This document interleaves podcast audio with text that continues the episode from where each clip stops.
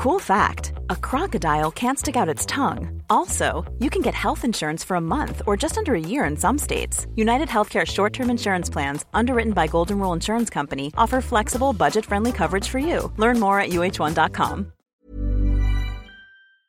Werbung von Avia Life, einem führenden Schweizer Unternehmen in der Longevity-Forschung. Avea bietet mit Nahrungsergänzungsmitteln effektive Lösungen für gesundes Altern und Verjüngung, damit sich Menschen so lange wie möglich gestärkt, lebendig und jugendlich fühlen. Bei der Entwicklung seiner hochwertigen Supplements nutzt Avea deshalb Inhaltsstoffe, die auf der Basis empirisch zusammengetragener und bewerteter wissenschaftlicher Erkenntnisse ausgewählt werden. Avea-Produkte sind für Menschen gemacht, die ihre Gesundheitsspanne verlängern und das Wohlbefinden stärken möchten.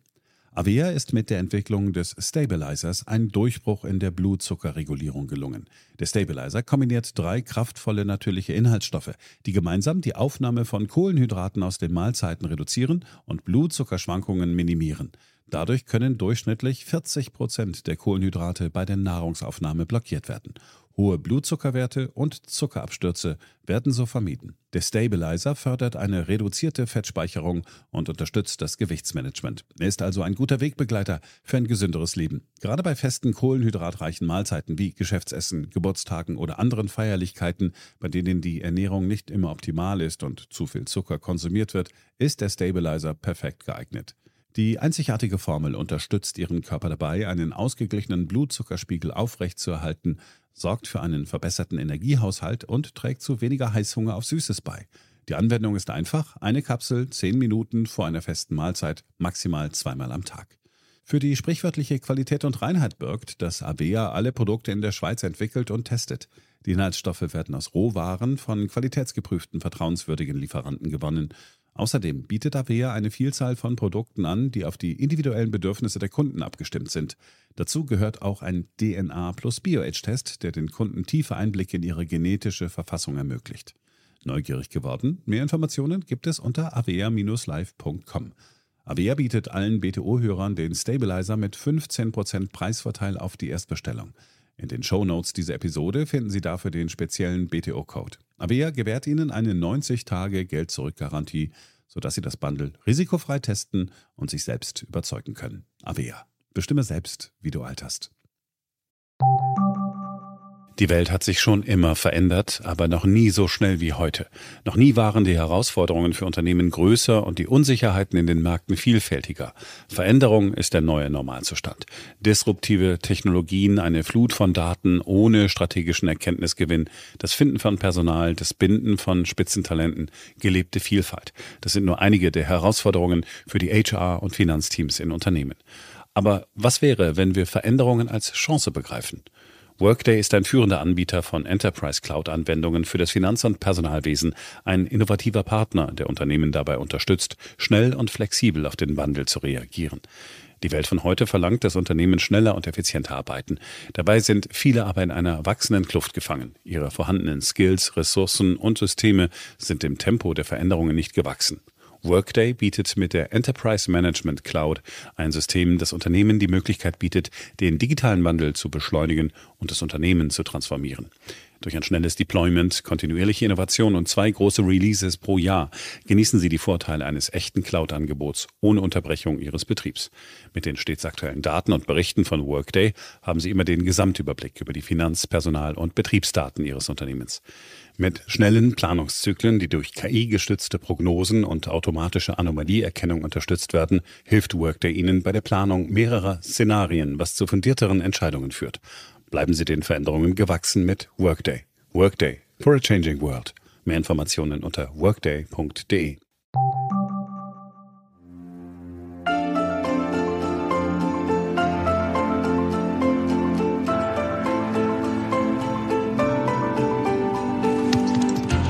BTO Beyond the Obvious 2.0, der Ökonomie-Podcast mit Dr. Daniel Stelter. Featured bei Handelsblatt.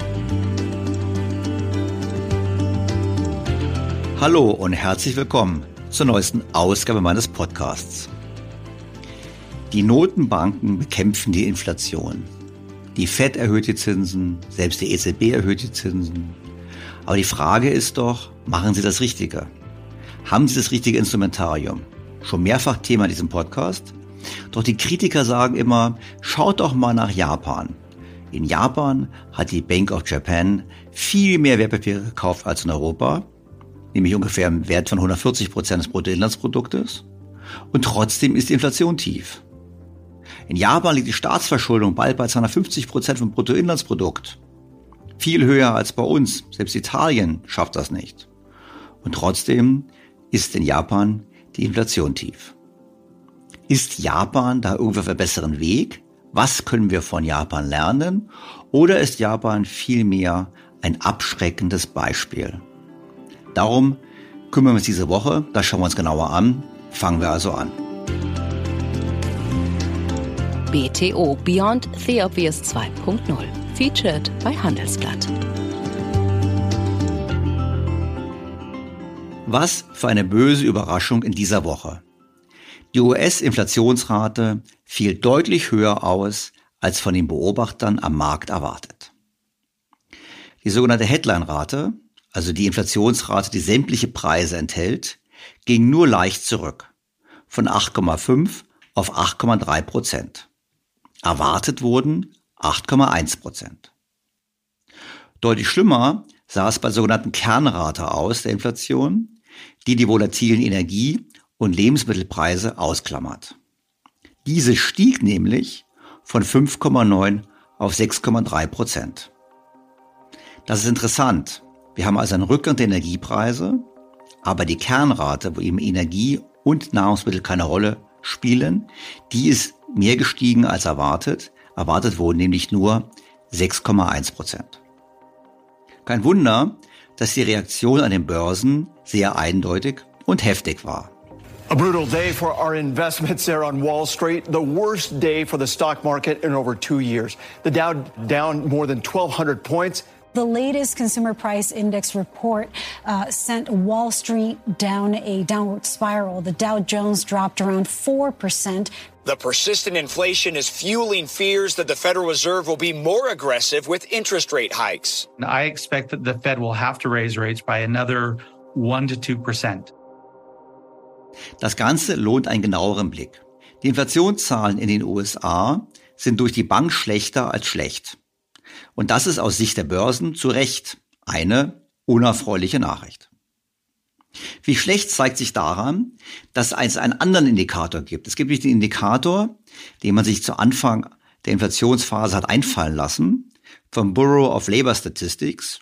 Und man könnte einfach sagen, das war die Inflationsrate ohne all das, was teurer wurde. Also ausgeklammert werden in diesem Index die Lebensmittel, die Energie, aber auch die Mieten oder Wohnpreise und auch gebrauchte Wagen, weil gerade auch gebrauchte Autos in den USA deutlich teurer wurden. Also ein Index, in dem alles das drin ist, was niemand kauft. Und hatte man die Hoffnung, dass dieser Index wenigstens nicht ansteigt. Doch auch das ist nicht eingetreten. Im Gegenteil. Dieser Inflationsindex hat in den USA einen neuen Höchststand erreicht.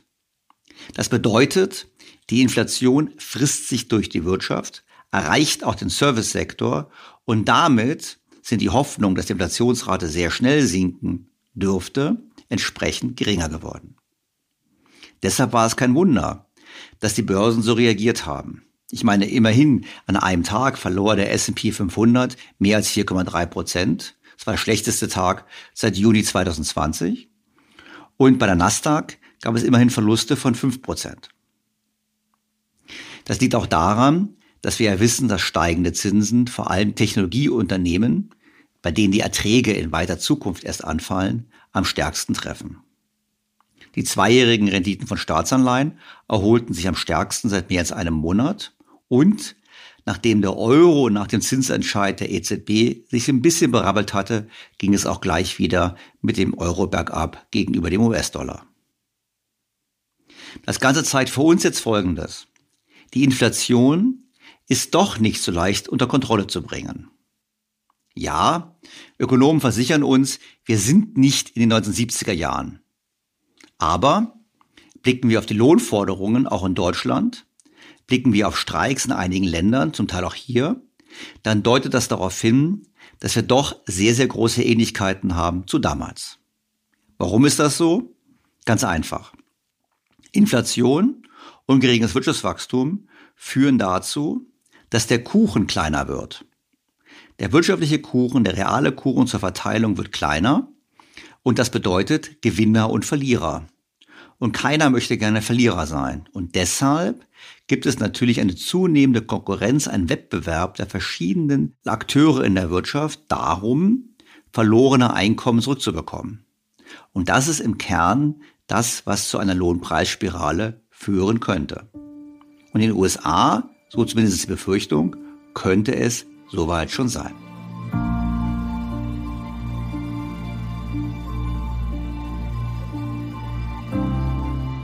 Wir wissen natürlich als Hörer dieses Podcasts, dass es deshalb so wichtig ist, dass die Inflation gar nicht erst aus dem Ruder läuft. Das heißt, die Notenbanken hätten frühzeitiger reagieren müssen. Im Podcast Nummer 53 mit dem schönen Titel Den Schirm vergessen hat der an der London School of Economics lehrende Ricardo Reis deutliche Kritik an die Notenbanken geübt. Ich erinnere an seine Aussagen. The winning argument was always let us not touch interest rates, let inflation go up, it will be temporary, and we reach June until we did something about it. So when you look at the succession of 18 months you start saying maybe there's something systematic, and maybe this shows some systematic bias or mistake that you were doing towards too loose policy and towards inflation. And I think by now, that here we are in August, I think we can already look back and say, even if individually all those arguments could have been correct or defensible, altogether they show a little bit of a bias towards always being late. Die Forderungen von Ricardo Reis waren eindeutig im Podcast und auch in seinen anderen Publikationen. Die Notenbanken müssen sehr, sehr deutlich machen, dass sie die Inflationsbekämpfung wirklich ernst nehmen. Und genau das haben wir ja gesehen. In Jackson Hole bei der Notenbankentagung hat der US-Notenbankvorsitzende Jay Powell darauf hingewiesen, dass, ich zitiere, die Fed auf jeden Fall mit Verspätung handeln würde und genau deshalb jetzt dranbleiben müsse, bis die Arbeit erledigt ist. Getting the job done, also bis die Inflation runter ist. Und wir haben letzte Woche schon zitiert Isabel Schnabel aus dem EZB-Rat, die es dort ebenfalls versucht hat, mit klaren Worten zu verdeutlichen, dass die EZB es ernst meint mit der Inflationsbekämpfung. Wir wissen auch, dass die EZB mit ihrem als historisch gepriesenen Zinsschritt von 0,75 Prozent versucht, genau das zu tun, was natürlich nichts daran ändert, dass die Realzinsen immer noch massiv negativ sind und von einer wirklichen Straffung der Geldpolitik in Europa noch lange keine Rede sein kann. Ein weiterer wichtiger Vertreter Notenbanken ist natürlich Bundesbankpräsident Joachim Nagel. Und auch er hat sich alle Mühe gegeben, im Interview der Woche im Deutschlandfunk den Eindruck der Entschlossenheit bei der Inflationsbekämpfung zu vermitteln. Die Inflationsrate ist viel zu hoch und vor dem Hintergrund hat der EZB-Rat mit der Zinsentscheidung konsequent und sehr verantwortungsvoll gehandelt. Die EZB hat schon immer erkannt, wo ihr Mandat liegt, nämlich für stabile Preise zu sorgen. Das Umfeld in den letzten Monaten war alles andere als einfach und seit Dezember letzten Jahres haben die Zinsentscheidung oder die Entscheidung der EZB in eine Richtung gewiesen, nämlich die Normalisierung der Geldpolitik herzustellen. Und insofern war die Entscheidung vom Donnerstag ein weiterer Schritt auf dem Weg der Normalisierung der Geldpolitik. Ähm, und wir befinden uns in einem Umfeld, wo wir Ökonomen, wenn es sich um solche Ereignisse handelt, die völlig außergewöhnlich sind, von sogenannten schwarzen Schwänen sprechen. Und wir hatten es hier sicherlich mit mehreren schwarzen Schwänen zu tun. Ganz außergewöhnliche Herausforderungen, die die Geldpolitik angenommen hat und jetzt mit der Zinsentscheidung vom Donnerstag, wie gesagt, einen weiteren wichtigen Schritt gegangen ist. Ähm, wir, wir haben in diesem Euroraum gezeigt, äh, wie wir durch verschiedene Krisen gegangen sind und werden auch jetzt in der Lage sein, ähm, diese Phase von hohen Inflationsraten, die bedingt sind äh, durch Ereignisse, die die Geldpolitik selbst nicht in der Hand hat, dass wir diese stabilisieren, in den Griff bekommen werden.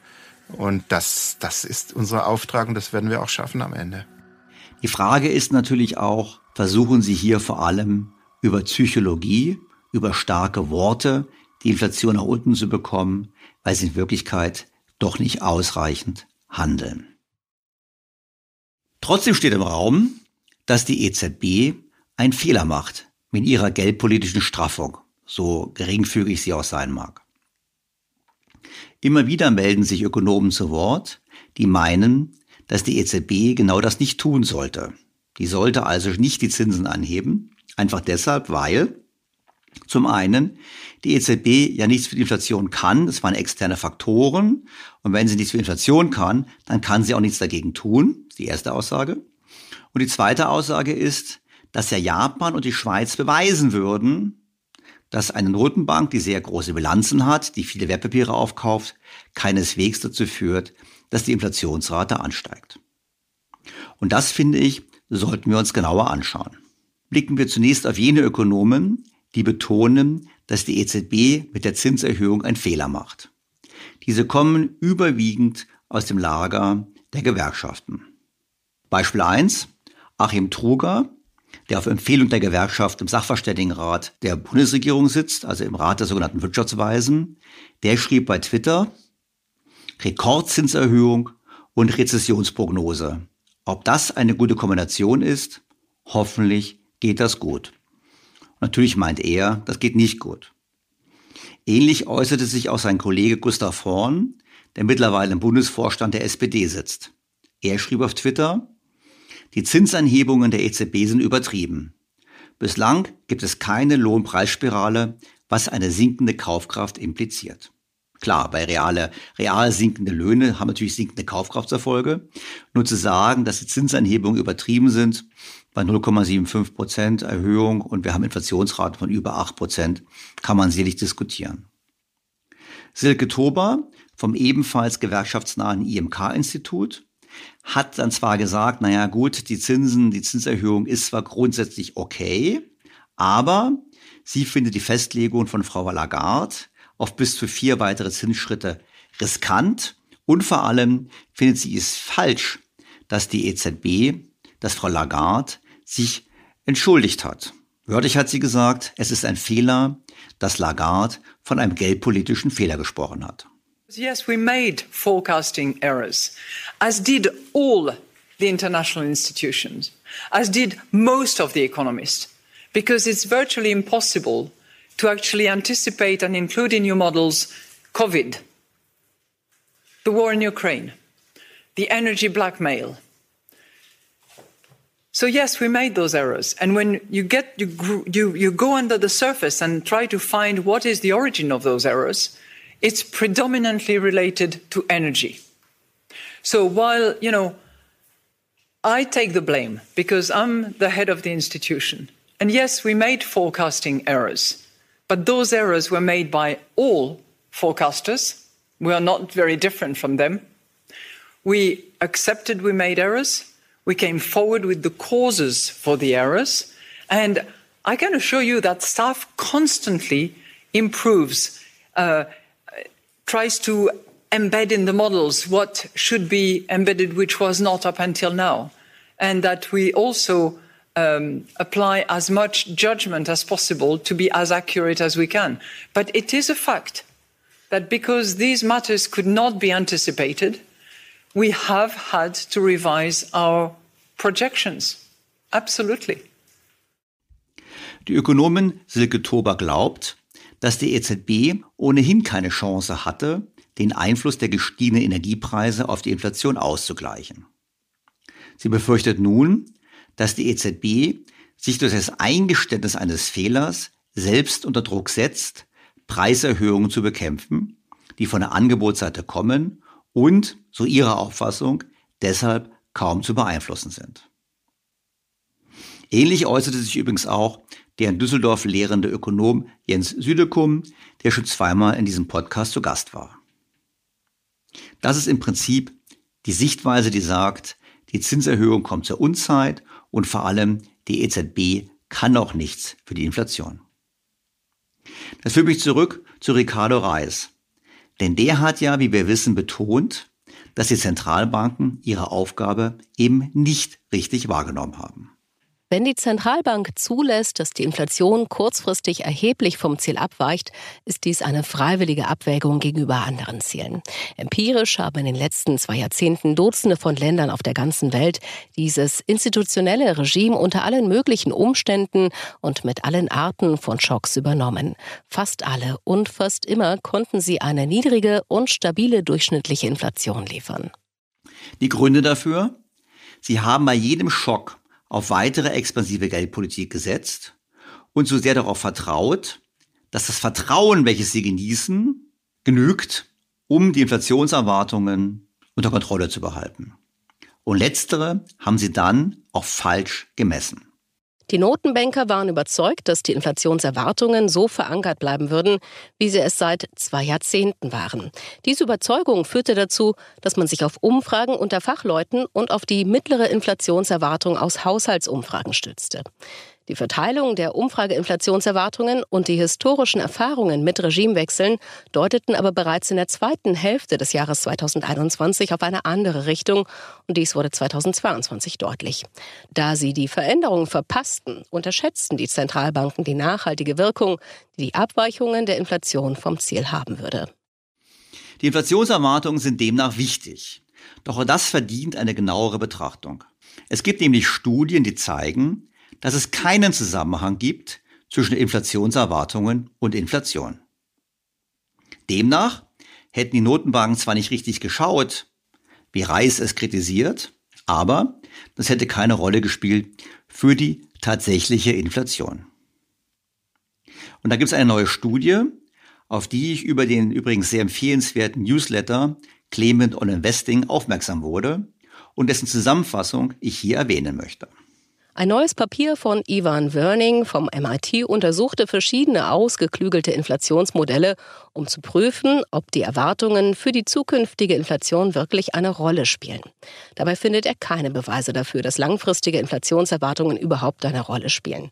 Ein Großteil der Erfolgsgeschichte der Zentralbanken in den letzten etwa 30 Jahren beruht auf der Annahme, dass es die Verankerung der Inflationserwartungen war, die eine niedrige und stabile Inflation geschaffen hat. Und jetzt findet Werning, dass das überhaupt nicht zählt.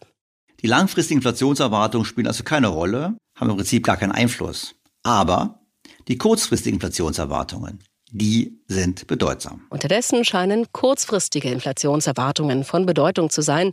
Dies spricht für Zentralbanken, in Zukunft aktiver im Kampf gegen die Inflation zu werden. Kurzfristige Inflationserwartungen sind weitaus volatiler als langfristige Erwartungen. Aber wenn sie das Potenzial haben, die Inflation anzutreiben, müssen die Zentralbanken viel schneller als in der Vergangenheit auf steigende Inflation reagieren. Dies würde einen sehr schnellen Anstieg der Zinsen bei den ersten Anzeichen einer Inflation über einen bestimmten Schwellenwert bedeuten.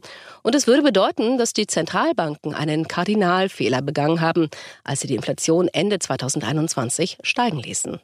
Und wie wichtig diese kurzfristigen Erwartungen sind, zeigt eine weitere Studie, über die Clement berichtet. US-Verbraucher ignorieren die Inflation, solange sie unter 2% bis 4% liegt.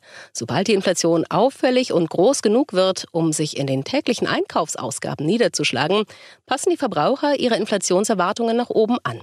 Plötzlich projizieren sie die Preise mit der aktuellen Inflationsrate nach vorne und ändern ihr Konsumverhalten entsprechend. Auch hier sind es die kurzfristigen Inflationserwartungen, die das Verbraucherverhalten verändern, nicht die langfristigen Erwartungen was zur folgenden Schlussfolgerung führt. Also müssen die Zentralbanken die Inflation kurzfristig gut verankert halten, denn selbst eine relativ kurze Periode hoher Inflation verändert das Verhalten der Verbraucher, was wiederum die Inflation beeinflusst. Das Durchbrechen dieser Spirale muss schnell erfolgen und erfordert eine aggressive Zentralbank. Das ist also ein klares Plädoyer dafür, lieber früh und entschlossen zu handeln. Da die EZB und andere Notenbanken das verpasst haben, müssen sie nun umso mehr intervenieren. Das sieht man auch daran, dass nach den jüngsten Inflationsdaten aus den USA, wo vor allem die Inflation ohne Energie und Nahrung weiter zugelegt hat, wie wir schon gehört haben, die ersten Erwartungen eines Zinsschrittes in Richtung von einem Prozentpunkt in der kommenden Woche im Raum stehen. Die Notenbanken müssen ihre Glaubwürdigkeit zurückgewinnen. Doch kommen wir zum zweiten Gegenargument der Kritiker der Straffung, nämlich dem Beispiel, dass Japan und die Schweiz, wo doch die Notenbanken eine noch viel längere Bilanz haben, noch mehr Wertpapiere gekauft haben, trotzdem eine deutlich tiefere Inflation haben als die USA, Großbritannien oder auch die Eurozone. Das, glauben die Ökonomen, liegt eben nicht an der Geldmenge, sondern anderen Faktoren. Nehmen wir als Beispiel die Ökonomen Heiner Flassbeck und Friederike Spieker, die in einem Blogbeitrag Folgendes schrieben. Japan betreibt Geldschwemmenpolitik seit Beginn der 1990er Jahre, ohne dass es irgendwann auf diesem extrem langen Weg dazu gekommen wäre, was den mit der Geldmenge argumentierenden so offensichtlich erscheint, nämlich dass das ganze Geld von den Menschen endlich ausgegeben worden wäre und sich dank einer dann boomenden, überausgelasteten Wirtschaft in Inflation verwandelt hätte. Japan war in den Augen der Geldmengen-Apologeten sogar besonders schlimm, weil es viel direkter als alle anderen Länder bis heute die langfristigen Zinsen ins Visier genommen hat. Die japanische Notenbank zielt mit ihrer Politik unmittelbar auf eine möglichst geringe Differenz zwischen kurzfristigen und langfristigen Zinsen. Für mich ist es ein bisschen anders. Japan beweist zunächst einmal, dass expansive Geld- und Fiskalpolitik nichts bewirkt. Denn vergessen wir nicht, das Land befindet sich seit drei Jahrzehnten quasi in der Stagnation und verdaut immer noch die Folgen der geplatzten Blase an Immobilien- und Aktienmärkten Ende der 80er Jahre. Das Land ist, relativ zurückgefallenem Wohlstand und hat eben seit Jahren faktisch kein großes Wirtschaftswachstum mehr vorzuweisen. Ich finde, das spricht nicht unbedingt für eine Politik, wie wir sie in Europa zunehmend auch betreiben. Dazu kommen wir aber noch ausführlich. Gehen wir zurück zu Flassbeck und Spieker und ihrem Blogbeitrag. Betrachtet man die Bilanzsummen der großen Notenbanken dieser Welt in den vergangenen 15 Jahren, bietet sich ein Bild, das die Kritiker der Notenbanken stutzen lassen müsste. Mit Abstand am stärksten hat die Notenbank der Schweiz im betrachteten Zeitraum ihre Bilanzsumme in Relation zum nominalen Bruttoinlandsprodukt BIP des Landes ausgeweitet und damit die in den Augen der Geldmengenapologeten eindeutig unsolideste Politik betrieben. Was ist da passiert? Warum hat die Schweizer Notenbank ihre Bilanze ausgeweitet und trotzdem gibt es keine Inflation. Nun, zum einen gab es eine Flucht in den Franken. Das war der Grund, warum die Notenbank interveniert hat, um eine weitere Aufwertung zu verhindern.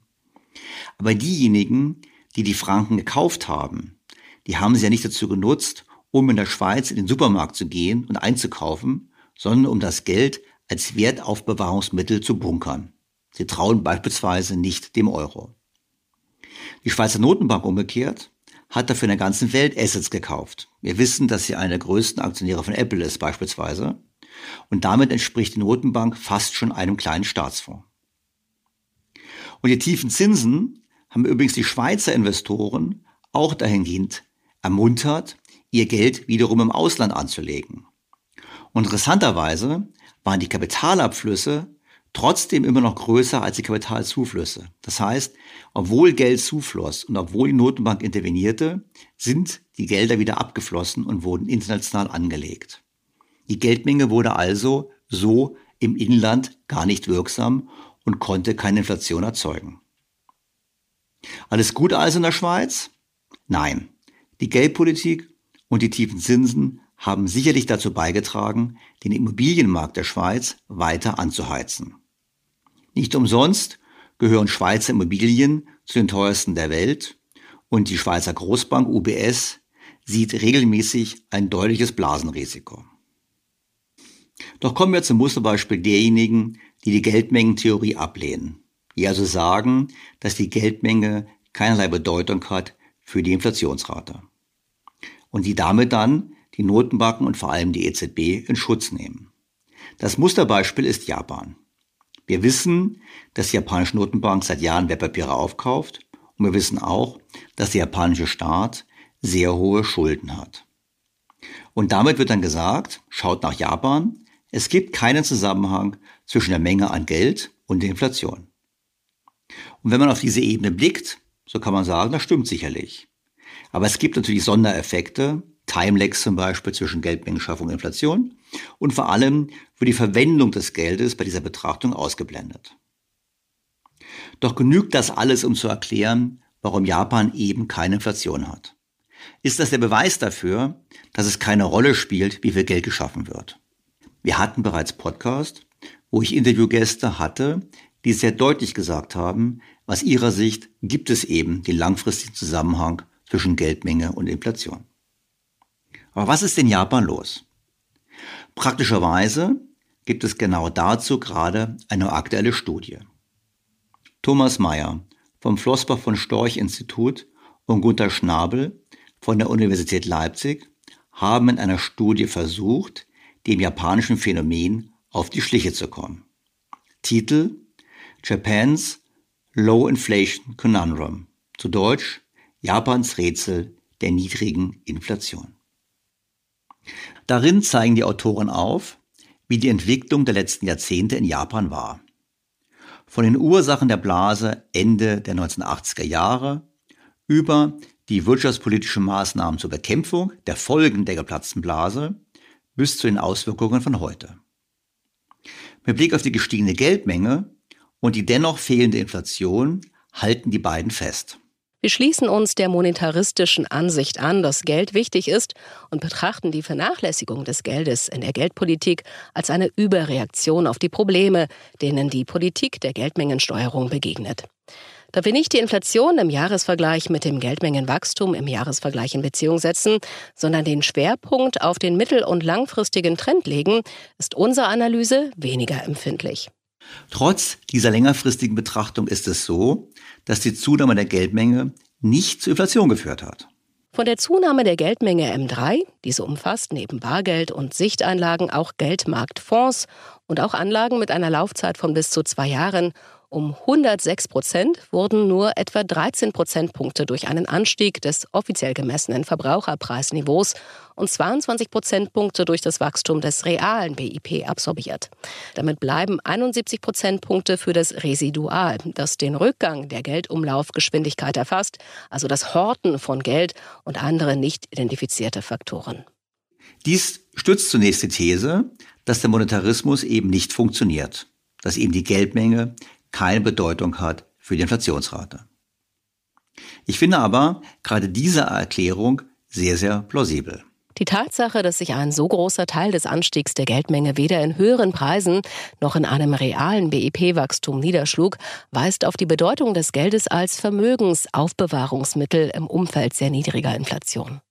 Die niedrige Inflation wurde durch staatliche Preiskontrollen und zentralbankfinanzierte Subventionen verstärkt, die die Kaufkraft von Ersparnissen in Form von Bankanlagen sowohl für Haushalte als auch für Unternehmen erhöhten.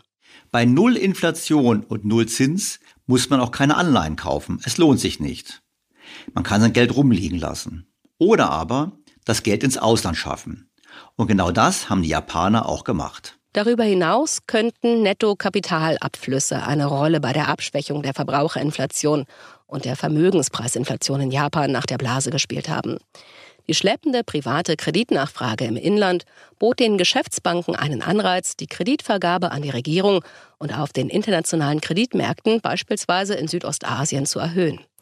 Japanische Lebensversicherungen tendierten zum Kauf von US-Staatsanleihen und private Haushalte hatten einen Anreiz, Auslandsvermögen zu halten, da die Zinsen in Japan von der Bank of Japan deutlich unter dem in den USA vorherrschenden Niveau gehalten wurden. Die Nettokapitalexporte zu Lasten der inländischen Kreditvergabe wirkten sich negativ auf die heimische Geldmenge aus. Dies impliziert auch, dass die anhaltenden Nettokapitalexporte Japans dazu beigetragen haben, den inländischen Inflationsdruck in Form von Vermögens- oder Verbraucherpreisinflation zu verringern. Fazit. Japan taugt keineswegs als Beweis dafür, dass die Geldmengentheorie falsch ist. Es ist eine Frage der Zeiträume, die man betrachtet. Die Umlaufgeschwindigkeit ist stark zins- und inflationsabhängig. Und man muss sich immer auch fragen, ob denn Inflation noch durch andere Einflussfaktoren beeinflusst wird. Stichwort Kapitalflüsse oder auch staatliche Subventionen. Pionierin, Abenteurerin, Vordenkerin, das sind keine Jobtitel, das ist eine Lebenseinstellung, ein Drang zum Fortschritt. Immer weiter, kein Stillstand. Denn gut ist nicht gut genug. So sehen wir die Welt bei iShares. Schließlich entwickeln sich die Herausforderungen an Ihr Portfolio auch immer weiter. Genau das tun wir auch. iShares. Erwartungen übertreffen. Marketinginformation Kapitalanlagerisiko. Der Wert von Anlagen und die daraus erzielten Erträge können sowohl steigen als auch fallen und sind nicht garantiert. Anleger erhalten den ursprünglich angelegten Betrag möglicherweise nicht zurück. Was ist nun von Japan zu halten? Dazu spreche ich nun mit Gunther Schnabel, einem der beiden Autoren der bereits zitierten Studie. Professor Gunther Schnabel hat seit April 2006 den Lehrstuhl für Wirtschaftspolitik und internationale Wirtschaftsbeziehungen an der Universität Leipzig inne und leitet dort das Institut für Wirtschaftspolitik. Schnabel analysiert den Einfluss der Geldpolitik auf Finanz- und Gütermärkte auf der Grundlage der Arbeiten des Nobelpreisträgers Friedrich August von Hayek. Aus dieser Sicht ist eine zu expansive Geldpolitik verantwortlich für Finanzmarktblasen und Krisen. Wenn Finanzkrisen durch noch mehr billiges Geld therapiert werden, lähme dies wirtschaftliche Anreize und führe damit zu sinkenden Produktivitätsgewinnen und Wachstum. Damit gehe die Grundlage für reale Lohnerhöhungen für breite Bevölkerungsschichten verloren. Im Ranking der Internationalen Wissenschaftlichen Datenbank IDEAS gehört er zu den Top 3 Prozent der Volkswirte in Deutschland und Europa. Sehr geehrter Herr Professor Schnabel, ich freue mich ausgesprochen, Sie erneut in meinem Podcast begrüßen zu dürfen. Hallo, Herr Stelter. Vielen Dank für die Einladung. Herr Schnabel, ich möchte mit Ihnen einen breiten Themenbereich abdecken, aber beginnen wir mal erstmal ganz banal mit der Inflation. Sie sind ja einer der wenigen in Deutschland, die früh vor der Inflation gewarnt haben und haben immer auch gesagt, die EZB hat daran eine Mitschuld. Ich hatte jetzt kürzlich Ricardo Reis von der LSI zu Gast in meinem Podcast, der ähnlich wie Sie argumentiert hat und er im Prinzip gesagt hat, die Notenbanken haben im Prinzip immer die Annahme getroffen, es wird schon gut gehen, es ist vorübergehend bei Corona ähm, mit dem Energiepreisschock und haben deshalb nicht früh genug gebremst und sie hätten seiner Meinung nach bremsen können. Das sagen sie ja auch. Und im Gespräch habe ich ihn gefragt, ja, wie ist das eigentlich mit Japan? Weil ähm, Japan ist ja ein interessantes Phänomen. Ich meine, wir haben hohe Inflation in USA, hohe Inflation in Großbritannien, hohe Inflation im Euroraum, aber in Japan eben nicht. Und da meinte er, ja, das liegt seiner Meinung nach daran, dass die Japaner im Prinzip seit Jahrzehnten tiefe Inflation gewohnt wären und deshalb die Inflationserwartungen nicht hochgegangen seien. Und ich habe mir gedacht gehabt, naja gut, das ist eine mögliche Antwort, aber Sie haben sich ja intensiv beschäftigt mit Japan in den vergangenen Jahren und Jahrzehnten. Und deshalb würde ich ganz gerne mal von Ihnen verstehen, warum haben wir Inflation und die Japaner nicht, weil die Japaner haben ja auch einen schwachen Yen. Ich meine, es ist nicht nur so, dass der Euro schwach ist und der Yen ist, Yen ist ja auch schwach. Also wieso haben wir diesen Unterschied und gibt es da was, was wir von Japan lernen können? Ja, also es gibt einen ganz großen Unterschied und äh, die Frage muss ja weitergeführt werden, warum hatten die Japaner denn so geringe Inflationserwartungen? Und ähm, die Antwort ist aus meiner Sicht äh, klar. Die Regierung hat alles getan, äh, damit die Inflationserwartungen gering sind. Und das ist eine Frage, mit der ich mich auch mit dem Co-Autor jetzt äh, einige Monate beschäftigt habe. Es gibt natürlich unterschiedliche Gründe, warum die Inflation in Japan trotz einer sehr extremen monetären Expansion niedrig geblieben ist. Also die monetäre Expansion, äh, gemessen zum Beispiel an der Größe der Zentralbankbilanz als Anteil vom BIP, die war in Japan noch viel extremer als in Europa und ähm, in den Vereinigten Staaten.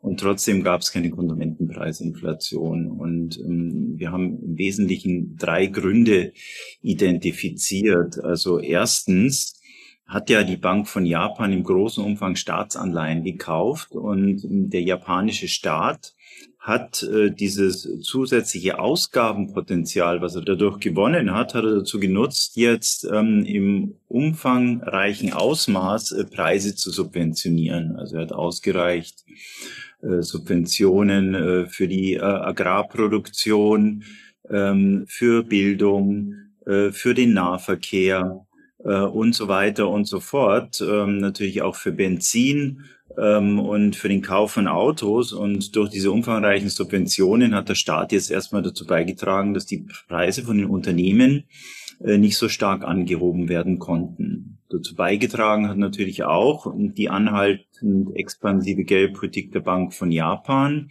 die dazu geführt hat, dass über den Zeitverlauf die Finanzierungskosten für die Unternehmen immer weiter gesunken sind und äh, damit mussten die Unternehmen äh, die in Krisen auch immer wieder auf Rettungskredite hoffen konnten, ähm, die Preise nicht so stark erhöhen, weil sie verbesserte Finanzierungskonditionen hatten. Und ein dritter Grund, ähm, der äh, resultiert auf einer Forschung, die ich eigentlich schon lange äh, gemacht habe. Der ist, äh, dass die Bank von Japan äh, über einen langen Zeitraum hinweg das Zinsniveau in Japan deutlich unter dem Zinsniveau der Vereinigten Staaten äh, gehalten hat. Und das hat dazu geführt, dass ähm, immer wieder oder über einen langen Zeitraum hinweg sehr viel Kapital abgeflossen ist auf Japan. Äh, das hat natürlich den Konsum reduziert, hat auch ähm, ähm, das Anlagepotenzial auf den Vermögensmärkten reduziert und hatte damit auch einen deflationären Druck ähm, äh, in Japan. Einige Aspekte möchte ich natürlich da mal auseinandernehmen nacheinander. Aber beginnen wir mal ganz kurz erst den ersten Punkt, Geldmenge. Ich hatte ja verschiedene Podcasts auch mit Leuten, die gesagt haben, die Geldmenge ist relevant zum Erklären der Inflation. Da war Tim Congdon war da, hat gesagt, über einen langen Zeitraum ist Geldmengenentwicklung und Inflation korreliert. Da gibt's dann immer wieder ähm, die Zuschriften, auch teilweise emotionale und böse Zuschriften, die sagen, der Monetarismus ist tot, das könnte gar nicht Twitter sein, weil einfach deshalb, oder toter sein, wir sehen ja offensichtlich, dass die Geldmenge explodiert und dann kriegt man oftmals Japan eben äh, genannt. Japan, große Explosion der Geldmenge, äh, stark steigende Staatsverschuldung, also eigentlich der Traum jedes MMTler, jedes Anhängers der Modern Monetary Theory und als Beispiel eben, obwohl man das alles gemacht hat, keine Inflation. Also vielleicht können wir da noch ein bisschen tiefer eingehen. Jetzt haben Sie gesagt, ich habe Sie ein paar Gründe gebracht, aber ganz einfach. Es gibt ein Riesenwachstum der Geldmenge und trotzdem keine Inflation. Also ist Monetarismus, und Sie haben übrigens auch monetaristisch argumentiert, ich habe Sie da auch schon im Podcast zitiert, ist doch dann eigentlich widerlegt.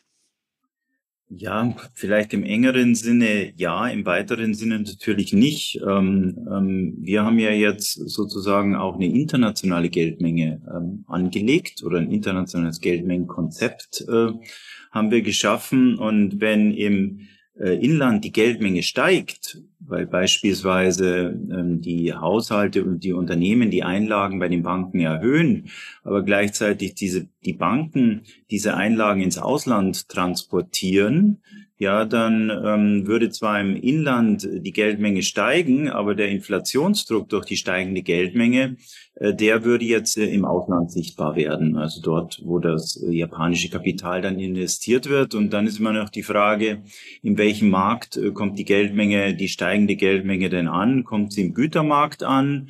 Äh, dann würde ich natürlich auch Inflationsdruck beim Konsumentenpreisindex ähm, erwarten. Äh, kommt sie nur in den Kapitalmärkten an, zum Beispiel bei den Aktien- und Immobilienmärkten, dann würde ich da natürlich ganz klar äh, Inflationsdruck beobachten. Aber diese Art von Inflation würde ja dann nicht vom Konsumentenpreisindex gemessen und würde dann zu keiner Konsumentenpreisinflation führen. Ja gut, aber jetzt Japan. Also gehen wir mal ganz mal durch. Japan hat also eine Blase gehabt. Die Blase war historisch sicherlich eine sehr, sehr große Blase. Die ist geplatzt. Die ähm, und das führen sie im Paper ja auch aus. Die Notbank hat doch da eigentlich und die Staat hat eigentlich da so lehrbuchmäßig reagiert. Was also Ökonomen sagen würden, als Lehrer aus der großen Depression, auf gar keinen Fall die Geldmenge fallen lassen, auf gar keinen Fall die, die, die Wirtschaft kollabieren lassen, die Banken kollabieren, kollabieren lassen. Also sie haben im Prinzip eigentlich doch nach meinem laienhaften Verständnis so reagiert, wie die, wie die Lehrbücher es beschreiben und haben damit eine große Depression verhindert und haben im Prinzip dafür ein paar Jahrzehnte gehabt mit nicht so berauschender Wirtschaftsentwicklung. Und jetzt sagen Sie, ja gut, aber eigentlich äh, müsste das viele Geld sich irgendwo niederschlagen. Und jetzt hat sich nicht in Assetpreisen niedergeschlagen, weil die Assetpreise waren ja eh hoch. Die sind vielleicht dann weniger stark gefallen, als sie sonst gefallen wären. Und zum anderen ist das Geld ins Ausland abgeflossen.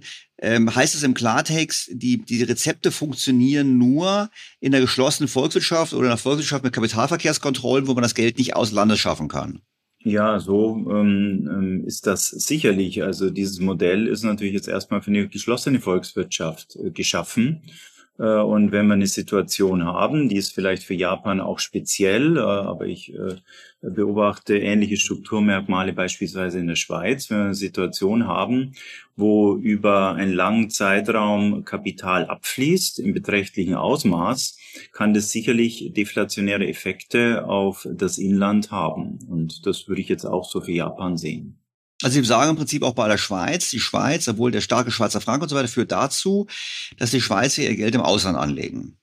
Umgekehrt gibt es ja viele Leute, die ihr Geld lieber in der Schweiz anlegen aus Angst, nicht? Ja, wir wissen ja, dass die Schweiz äh, ein sicherer Hafen ist und je instabiler der Euroraum, desto mehr Menschen tendieren natürlich auch dazu, äh, Kapital in der Schweiz anzulegen. Deswegen hat die Schweiz ähm, hohe Nettokapitalzuflüsse, ja. Aber dadurch, dass die Schweiz den Zins sehr, sehr niedrig hält, also die Schweiz ist ja eins der Länder, die bisher einen, einen sehr deutlichen Negativzins hatten, hat die Schweiz noch größere äh, Kapitalabflüsse als Kapitalzuflüsse und ist deshalb auch über einen langen Zeitraum hinweg ein Nettokapitalexporteur. Okay, wie die Japaner. Bei den Japanern haben sie gesagt gehabt, weil die Notenbank, die japanische Notenbank, die Zinsen immer unter dem Niveau der USA gehalten hat. Auf der anderen Seite habe ich hier im Paper entnommen, haben die Japaner immer einen positiven Realzins gehabt. Und das ist ja ein großer Unterschied. In den USA und jetzt auch gerade in der Eurozone sind sie ja weit davon entfernt, ein positiver Realzins zu sein. Also heißt es, die Japaner haben ihr Geld ähm, die orientieren sich nur am Nominalzins, also lieber positive Nominalzinsen in den USA als äh, also höhere Nominalzinsen in den USA, obwohl die eigentlich real negativ sind? Also ich würde sagen, also ich würde Ihnen da widersprechen. Also ich glaube, dass die Realzinsen in Japan, in den USA und im Euroraum sehr ähnlich sind, äh, über einen langen Trend, äh, über eine lange Trendentwicklung hinweg. Äh, und dass es dann am Ende, und das entspricht auch den Annahmen der offenen Zinsparität, aus realer Sicht für einen Japaner gleich ist, ob sie das Kapital im In- oder im Ausland anlegen. Sie bekommen sowohl in Japan ähm, als auch in den USA nach hinten gerichtet immer den gleichen realen Zins. Wobei natürlich, wir wissen gemeinsam, glaube ich, das, aus japanischer Sicht war es im Ausland zu investieren keine schlechte Idee, weil der Yen ja über Zeit abgewertet hat, massiv gegenüber dem US-Dollar. Ja, da, da, das hängt jetzt stark davon ab, welchen Startpunkt Sie nehmen. Ne? Also wir hatten jetzt in den letzten Monaten natürlich eine Phase, wo der Yen ähm, äh, abgewertet hat. Über den langen äh, Trend hinweg äh, hat der japanische Yen auch äh, gegenüber dem Dollar aufgewertet. Und ich erkläre es in anderen Papieren damit, dass natürlich die persistenten Nettokapitalexporte Japans dazu führen, dass das Nettoauslandsvermögen Japans äh, über den Zeitverlauf hin immer weiter wächst. Es ist auch ein Charakteristikum, dass die Japaner das Nettoauslandsvermögen nicht in Yen, sondern in Auslandswährung, also überwiegend in Dollar halten. Und daraus kann ich jetzt äh, zumindest theoretisch persistente Aufwertungserwartungen für den Yen äh, ableiten, denn wenn die großen Dollar-Yen-Auslandsreserven einmal in Yen zurückgetauscht werden, dann ergibt sich daraus natürlich ein starker Aufwertungsdruck. Und der hätte dann natürlich auch äh, deflationäre äh, Tendenzen. Aufwertung senkt die Preise importierter Güter, äh, führt natürlich auch zur Rezession ähm, und das würde dann auch wieder die Preise niedrig halten oder das Preisniveau niedrig halten. Gut, jetzt haben wir verstanden, dass, ich folge Ihnen jetzt, da ist natürlich eine sehr langfristige Betrachtung. Mhm. Aber jetzt mal ganz kurzfristig. Also wir hatten jetzt, also alle Weltmarktgüter, alle wichtigen Weltmarktgüter, ähm, Öl und so weiter, werden in Dollar gehandelt, Kohle. Und Japan ist ja ähnlich wie Deutschland sehr energiearm, soweit ich weiß. Das heißt, es hat einen hohen Anteil an Importen von Energie. Wir haben eine schwache Währung, ein Euro, und deshalb schlagen bei uns die gestiegenen Rohstoffpreise sehr stark durch. Die Japaner haben einen schwachen Yen, aber bei denen schlagen die gestiegenen Rohstoffpreise offensichtlich nicht durch auf das Preisniveau. Liegt das an diesen von Ihnen bereits angesprochenen Subventionen? Ja, ich würde sagen, das hat zwei Gründe. Also erstens, Japan ist eine vergleichsweise geschlossene Volkswirtschaft. Also der Anteil der Importe und Exporte am Bruttoinlandsprodukt ist vergleichsweise gering. Also ich würde es mal auf zehn Prozent schätzen, auf jeden Fall deutlich geringer als in Deutschland ähm, oder auch in den Vereinigten Staaten. Und der zweite Punkt sind natürlich auch die Subventionen. Also die Regierung ist gewählt, äh, wenn durch Abwertung oder durch steigende Preise auf den Weltmärkten, beispielsweise für Öl, ähm, oder auch jetzt für Weizen die Preise steigen, äh, dann ist die Regierung gewillt, durch Subventionen dann ähm, die entsprechenden Preiseffekte für den Inlandsmarkt abzudämpfen. Und das haben wir jetzt auch in den letzten Monaten beobachtet. Äh, es gab große Subventionen für den Benzingroßhandel. Äh, und der Weizen wird auch vom Staat importiert und dann zum ähm, vom Staat fixierten Preis im Inland verkauft. Also nochmal, das heißt übersetzt, der japanische Staat, der rekordhoch verschuldet ist, viel höher als Deutschland und also auch jetzt die USA, äh, und der gleichzeitig hohe Defizite fährt, der macht diese Schulden, um kurzfristig quasi Konsum zu subventionieren. Also ähnlich wie die Franzosen den Strom billig halten im Preis für die Kunden, obwohl sie selber massive Probleme haben zurzeit bei der Stromerzeugung und dafür Schulden machen, machen die Japaner das auf Kredit. Ich meine, das ist ja eigentlich, würde ich jetzt so als Laie sagen, kann doch keine nachhaltige Politik sein. Nein, es ist keine nachhaltige Politik. Also die äh, zusätzliche Verschuldung, die muss dann wieder durch den Anverkauf von Staatsanleihen durch die Zentralbank finanziert werden. Also die japanische ähm, Zentralbank, die Bank von Japan, die ähm, hält äh, über 50 Prozent äh, der ausstehenden Staatsanleihen. Also diese Politik ist nur nachhaltig, wenn sie von der Bank von Japan unterstützt wird. Und die Folge ist natürlich auch, ähm, dass die Staatsverschuldung immer weiter ansteigt. Japan hat ja, äh, das wissen wir, eine Rekordstaatsverschuldung als Anteil vom Bruttoinlandsprodukt ungefähr 260 Prozent und gleichzeitig natürlich eine sehr, sehr stark aufgeblähte äh, Zentralbankbilanz. Aber in diesem Tandem von äh, Geldpolitik und Fiskalpolitik, die sehr eng aufeinander abgestimmt hat, hat man es wohl geschafft, äh, interessanterweise, dass die Preise für Konsumgüter äh, niedrig zu halten. Ähm, das Problem ist allerdings, ähm, dass man durch diese anhaltend niedrigen Zinsen und das anhaltend äh, billige Geld die ganze japanische Wirtschaft äh, zombifiziert hat. Das heißt, die sind abhängig äh, vom billigen Geld, die meisten Unternehmen, und weil sie äh, hoffen können, dass in der nächsten Krise die nächsten Rettungspakete kommen, sind sie auch nicht geneigt, die Effizienz oder die Produktivität zu erhöhen. Äh, damit ist die japanische Wirtschaft sehr träge geworden und die vergangenen Produktivitätsgewinne sind ausgeblieben und deshalb sinkt jetzt das Lohnniveau seit 20 Jahren und damit kommen die Wohlstandsverluste dieser Politik äh, bei den Menschen nicht durch steigende Preise, aber durch sinkende Löhne an. Hm, jetzt habe ich mal, ich habe mal vor, ich muss mal rausschauen, aber ich habe mir mal vor ein paar Jahren angeschaut, die äh, Produktivität nicht pro Kopf der Bevölkerung, sondern pro Erwerbstätigen. Und da sah Japan eigentlich gar nicht so schlecht aus. Die sahen sogar deutlich besser aus als, als Deutschland. Ähm, aber vielleicht ein Randaspekt, ich glaube, wenn man aufs Gesamtbevölkerung betrifft, gerade aufgrund des demografischen Wandels, muss ja der quasi das Bruttoinlandsprodukt pro Kopf naja, ist ja schwer zu erhöhen, wenn immer weniger Menschen arbeiten. Aber hätte ich jetzt erwartet. Aber eigentlich haben doch die, die arbeiten, einen guten Beitrag geleistet, hätte ich jetzt zumindest in Erinnerung ja, also gehabt. Da, da, da muss man ganz, ganz genau hinschauen. Da ist auch die Literatur und die Presse nicht so präzise. Also was sicherlich richtig ist, ist, dass die japanische Bevölkerung sehr stark altert, weil die Geburtenrate gering ist, ähnlich gering wie in äh, vielen europäischen Ländern und im Vergleich zu vielen europäischen Ländern die Zuwanderung gering ist. Also Japan ist ein geschlossenes Land, auch ein gesellschaftlich geschlossenes Land, äh, das Zuwanderung nicht gerne toleriert. Allerdings äh, leben die Leute auch länger äh, als früher und äh, deswegen glaube ich, wurde die Spitze bei der Bevölkerung erst vor wenigen Jahren erreicht. Also die Bevölkerung schrumpft noch nicht. Und ähm, jetzt ist die zentrale Frage, durch welche Zahl Sie den Output teilen. Äh, Sie können den Output teilen durch die Erwerbspersonen.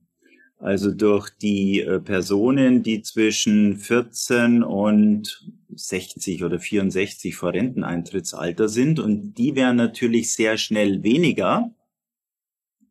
Ähm, also die, die theoretisch arbeiten können.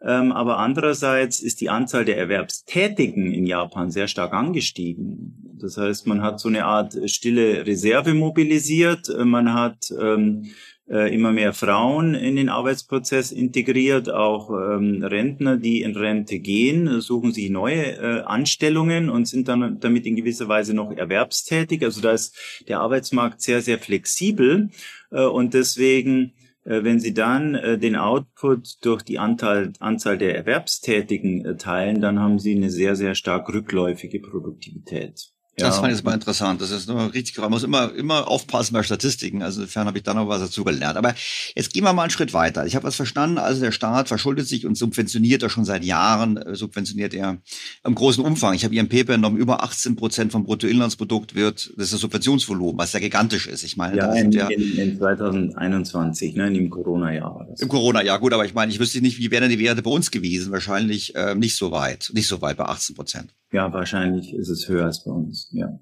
So, und die Frage jetzt nochmal weiter, ich möchte ein bisschen für Vergleichbarkeit. Also jetzt haben wir ja, Sie haben schon gesagt, es gibt vergleichbare Entwicklungen in Japan wie in Europa. Wir haben in Europa auch demnächst den, je nach Land, den Höhepunkt der Erwerbsbevölkerung. Sie beginnt zu schrumpfen.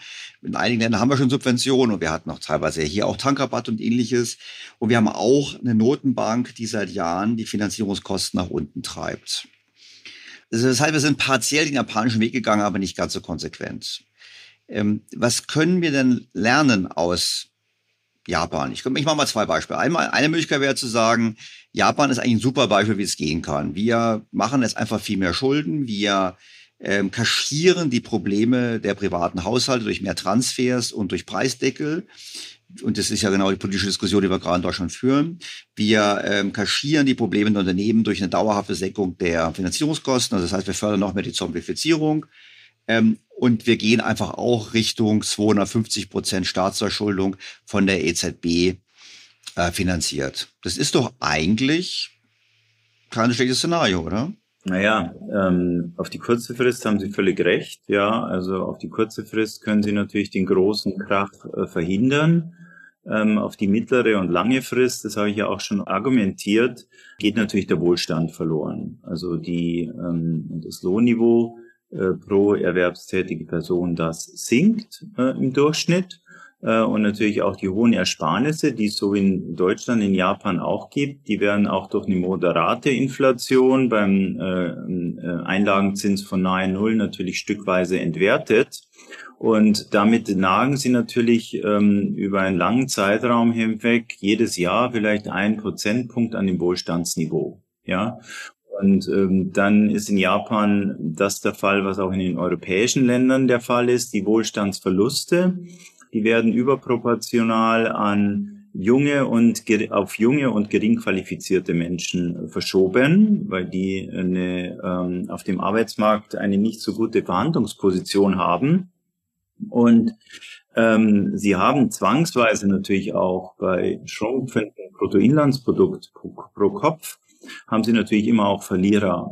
Die Frage ist dann, wie die Verlierer sich politisch positionieren. Jetzt kann man für Japan sagen, die politische Lage ist eigentlich sehr, sehr stabil. Also die LDP ist eigentlich immer noch äh, fest im Sattel, äh, was sicherlich auch damit zu tun hat, ähm, dass sie immer noch in der Lage ist, großzügig staatliche Gelder und Subventionen äh, zu verteilen. Und der Japaner an sich, ähm, so habe ich persönlich auch die Japaner kennengelernt, die sind eben sehr ähm, leidensfähig. Ja, also die erkennen unter Umständen die Probleme auch, erkennen aber auch, dass sie als Einzelperson nichts dagegen machen können und finden sich dann mit dieser Situation ab. Ja, und äh, dann stellt sich die Frage, ob äh, in Europa ein ähnlicher Verfall des Wohlstands dann mit, ein, mit einer ähnlichen äh, politischen Stabilität verbunden wäre. Und äh, gerade daran würde ich äh, zweifeln.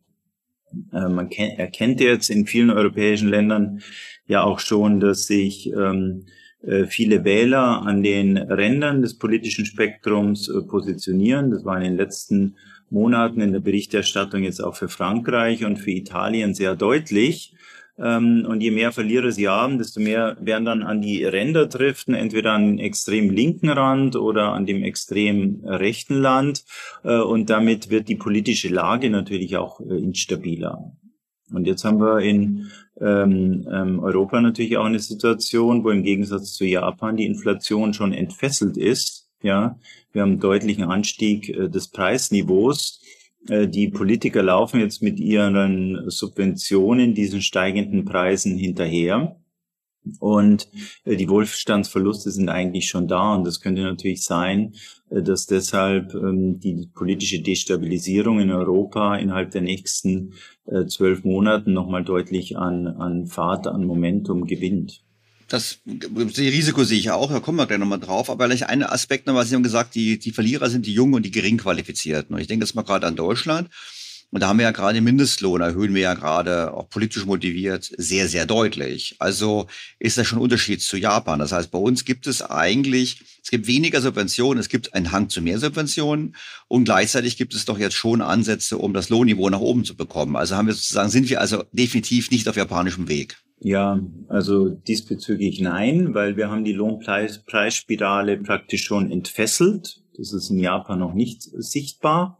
Äh, und weil die Preise jetzt stark steigen, äh, müssen natürlich unweigerlich äh, die Löhne im unteren Sektor angehoben werden, weil sonst reichen die Einkommen nicht mehr, um die täglichen Einkäufe zu tätigen und die Wohnung zu bezahlen.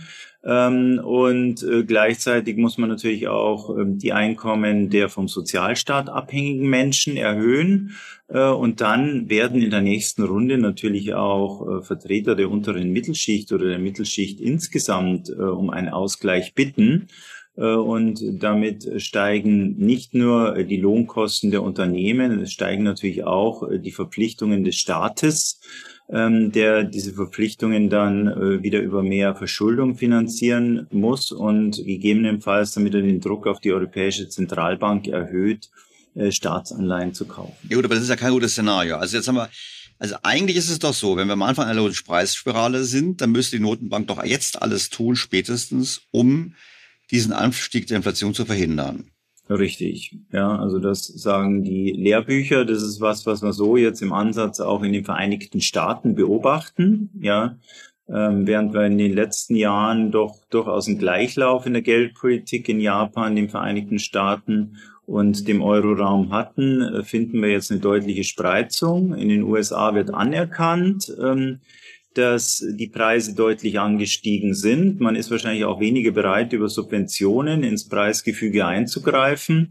Äh, und dann ist das einzige Instrument jetzt, um die Inflation mittelfristig einzudämmen, ist es, die Zinsen zu erhöhen. Und das hat die FED auch getan. Also ich beobachte die Berichterstattung täglich und es ist jetzt äh, zumindest äh, bis zum jetzigen Zeitpunkt mehr oder minder glaubwürdig oder wesentlich glaubwürdig, dass man die Zinsen entschlossen erhöhen wird. In Japan hat man dagegen signalisiert, dass man sie nicht erhöhen wird und in Europa steckt man irgendwo in der Mitte drin. Also man sieht den Zwang, äh, die Zinsen erhöhen zu müssen aber gleichzeitig gibt es eben die hochverschuldeten Länder im südlichen Euroraum, die durch Zinserhöhungen wahrscheinlich an den Rande einer Staatsschuldenkrise gedrängt werden. Und deswegen sehe ich das Zinserhöhungspotenzial in Europa als Ja, und vor allem haben wir natürlich auch den, den, den Transmissionsprotection-Mechanismus, den PPI, der dafür sorgen soll, dass die Zinsen nicht so stark steigen. Ja, und das deutet schon weitere monetäre Expansion an. Wir sind am Scheideweg jetzt. Also ich, wir haben jetzt, wir haben die Situation folgendermaßen. Japan, ich fasse mal mein Verständnis zusammen. In den USA haben wir Inflation und die Notenbank sagt, ähm, wir sind, wir handeln entschieden dagegen, hat der Paul gerade mal Jackson Hole betont. Ich, wir werden ganz, wir werden alles tun, Inflation runterzubekommen. In Japan haben wir die Inflation nicht, weil der Staat im Prinzip die Inflation verschwinden lässt, sage ich jetzt mal, durch erhöhte staatliche Ausgaben, nämlich Subventionen. Und in Europa sind wir irgendwie mittendrin. Es gibt ein bisschen Subvention, darum ist die Inflationsrate nicht ganz so hoch, wie sie sein könnte. Auf der anderen Seite haben wir die Notenbank, die auch nicht so richtig weiß, was sie machen möchte und die darauf hofft, dass im Prinzip der Energiepreisschock irgendwie vorübergeht und keine Lohnpreisspirale entsteht. Genau, und dann haben Sie noch unterschiedliche Länder in der Europäischen Zentralbank repräsentiert, die jetzt unterschiedliche Vorstellungen haben, wie die Regierungen und die Zentralbank denn jetzt auf die Inflation reagieren sollten. Okay, also gibt es da auch welche, die sagen, lasst uns, lasst uns von Japan lernen und lasst uns im Prinzip Reise subventionieren? Ja, die gibt's sicherlich. Also Frankreich, denke ich, ähm, ist da äh, ganz vorne mit dabei. Die haben schon vorausschauend hier die Energiepreise gedeckelt. Äh, die haben die Elektrizitätsunternehmen äh, verstaatlicht. Dadurch können sie natürlich auch die Energiepreise kontrollieren. Also sie sind da schon ähm, ähm, relativ nahe an dem ähm, japanischen System dran. Äh, in Deutschland ähm, ist es eher ad hoc. Also man hat sich jetzt punktuell zu Subventionen entschlossen. Es gibt aber auch einen Partner in der Ampelkoalition, der von den Subventionen nicht viel hält. Ja, und äh, damit ähm, ist bezüglich der Subventionen die Handlungsfähigkeit von Deutschland auch wieder begrenzt. Gut, aber jetzt, wenn die EZB, da gibt es ja Kritiker, die sagen, die würden Ihnen auch vorhalten und würden sagen, na ja, aber wenn jetzt die EZB die Zinsen erhöht, dann tut sie das ja mit dem Ziel, die Nachfrage zu reduzieren und das zu tun, was mhm. der Staat nicht macht. Ähm, und das, dadurch geht sie in Richtung, sie verschärft einen Abschwung, sie führt im Prinzip in eine Rezession, aber eigentlich kann sie doch gar nichts für die gestiegenen Preise, weil da ist ja eigentlich nur Energiepreise, dass es am Krieg ist daran schuld, da gibt es andere Faktoren, die EZB ist daran unschuld und deshalb sollte sie auch nichts tun. Ja, soll ich dazu Stellung nehmen? ich war ja mal auch bei einer Zentralbank und da hat man immer gesagt, inflationärer Druck wird zuerst bei Energie und Lebensmitteln sichtbar. Ja, und das ist jetzt eine Situation, die wir seit 2021 haben, also bereits vor dem Ukraine-Krieg. Ja, also bereits vor dem Ukraine-Krieg ähm, sind die Lebensmittelpreise und die Energiepreise deutlich angestiegen. Ähm, wir wissen ähm, auch, äh, dass Energie- und Lebensmittelpreise inzwischen in gewisser Weise koordiniert sind, weil Lebensmittel dazu verwendet werden, Energie zu erzeugen, ja, oder Treibstoffe, E10 äh, beispielsweise und auch Energie dafür verwendet wird, Lebensmittel zu erzeugen. Zum Beispiel fließt Gas in die Düngerproduktion ein. Mit der Corona-Krise oder mit den Maßnahmen in Reaktion ähm, auf Corona hat der Staat jetzt natürlich viel Geld im Umlauf gebracht, nochmal mit Hilfe der Zentralbanken, also die Rettungspakete im Euroraum, die sehr, sehr groß dimensioniert waren. Ähm, die konnten ja nur finanziert werden, weil die Staaten Schulden gemacht haben und die EZB weitgehend alle diese Schulden aufgekauft hat. Und im Gegensatz zu früheren Krisen hat man viel von diesen Geldern jetzt direkt in die Taschen äh, der Leute gelenkt. Als dann die Lockdowns aufgehoben wurden, haben die angefangen wieder zu konsumieren, während gleichzeitig noch Regulierungen bestanden haben und ähnliches. Und das hat dann die Inflation hochgetrieben und entfesselt. Und ähm, die ersten Sektoren, wo die Inflation eben sichtbar war, war Energie, aber auch Lebensmittel. Und ähm, ich würde jetzt diese Inflation bei den Energiepreisen natürlich auch mit den sehr expansiven Geldpolitiken der Zentralbanken in Verbindung bringen, weil erstens die sehr expansiven Geldpolitiken der Zentralbanken die Nachfrage generell anheizen. Und wenn sie die Nachfrage generell anheizen, dann heizen sie natürlich auch die Nachfrage nach Energie und Rohstoffen an. Äh, es hat auch eine Flucht in Sachwerte eingesetzt. Sachwerte sind Aktien, Immobilien, aber auch Rohstoffminen und damit auch Rohstoffe und Energie. Äh, und schließlich ist es natürlich auch Fakt, dass die meisten Rohstoff- ähm, und äh, Energieexporte von energieproduzierenden Ländern oder rohstoffproduzierenden Ländern in Dollar fakturiert werden auf internationalen Märkten. Äh, deswegen halten äh, diese Länder sehr viele Dollarreserven, die bei hoher Inflation in den USA äh, natürlich entwertet werden. Und das war schon in den 70er Jahren so, dass diese Länder das zu kompensieren versuchen und dann die Energie- und Rohstoffpreise anheben. Ja, und deswegen ist der Anstieg der Energie- und Rohstoffmärkte auf den globalen Märkten, auch wenn er jetzt ein bisschen erratisch kommt, aus meiner Sicht äh, ganz klar ein monetäres Phänomen. Jetzt bauen wir da nochmal drauf auf. Wir haben ja schon vorhin gesprochen über den Monetarismus, wo Sie im Prinzip, ich verkürze jetzt gesagt haben, naja, kurzfristig nicht, langfristig gibt es schon den Zusammenhang zwischen Geldmenge und Inflation. Und der wichtige Faktor dazwischen ist, der dazu geführt hat, dass es nicht so eins zu eins ist, ist ja die Umlaufgeschwindigkeit. Und in Ihrem Paper bezüglich Japan zeigen Sie ja sehr schon auf, wie die Umlaufgeschwindigkeit des Geldes in Japan stark gesunken ist. Knapp gesprochen einfach deshalb, weil ähm, die Alternativen haben auch keinen Zins gebracht, also hat man Geld einfach gehalten, weil es gab eh keine bessere Alternative und der Zins war, also man hatte auch nicht so wahnsinnig viel Geld damit verloren, weil die Inflationsrate ja gering war. Jetzt gehe ich nach Europa und würde sagen, na gut, also meine persönliche Wahrnehmung wäre, dass seitdem wir die Euro-Finanzkrise hatten, wir ein ähnliches Phänomen auch hatten in Europa. Wir hatten immer tiefere Zinsen und wir hatten auch deshalb einen Rückgang der Umlaufgeschwindigkeit.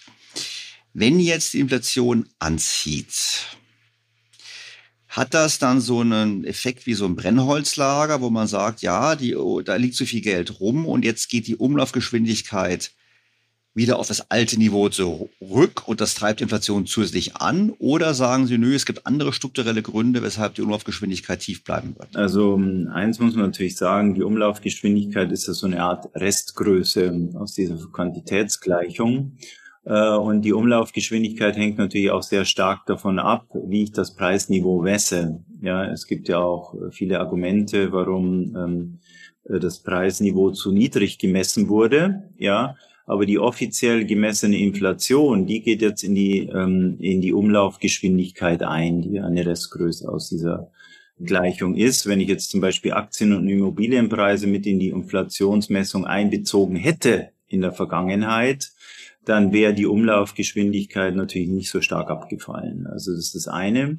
Ähm, Sie haben aber recht. Ähm, wir argumentieren in dem Papier, äh, dass dadurch, dass man die Inflationserwartungen in Japan unter Kontrolle gehalten hat, ähm, die Leute auch an, keinen Anreiz hatten, ihre Ersparnisse, die sie im Bargeld gehalten haben oder die sie auf den Bankkonten gehalten haben, jetzt auch wirklich auszugeben.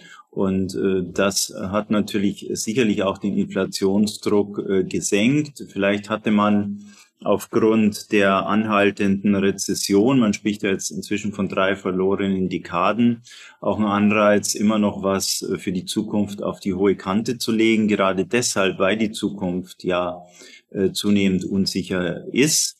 In Europa ist es jetzt natürlich so, dass wir deutlichen Preisanstieg beobachten und dass wir auch einen deutlichen Wertverlust ähm, äh, beobachten und dass deshalb aus ähm, individueller Perspektive äh, der Anreiz natürlich auch groß ist, äh, das Bargeld, das wir halten, jetzt auch auszugeben. Ja, also Bargeldhaltung, äh, die Opportunitätskosten der Bargeldhaltung sind bei hoher Inflation natürlich hoch.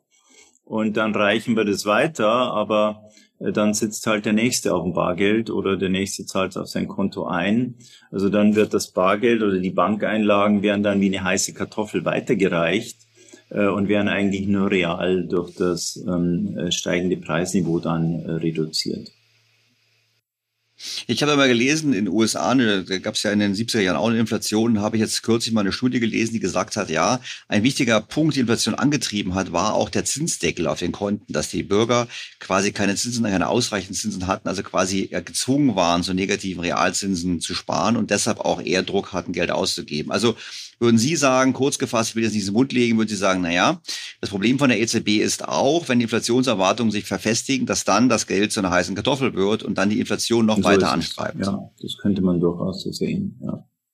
Jetzt haben wir ja die Frage, was ist die Alternative? Und wir wollen natürlich noch auf die Alternative kommen zu heute, aber ich würde ganz gerne noch mal ein bisschen gucken zurück nach Japan, weil Sie waren ja schon äh, früh in Japan in Ihrer Karriere. Sie haben ja schließlich schon als, als Student in Japan quasi die Blase beobachtet. Wie gesagt, wir haben am Eingang schon gesagt, eigentlich haben die Japaner gemacht, was man tun soll. Also die haben die Zinsen tief gemacht, die haben die Banken nicht pleite gehen lassen, die haben das Deleveraging, was ja äh, Richard Kuh so schön beschrieben hat, die haben das Deleveraging eigentlich ja erleichtert. Die Unternehmen konnten sich über Jahrzehnte entschulden und mussten nicht alle pleite machen.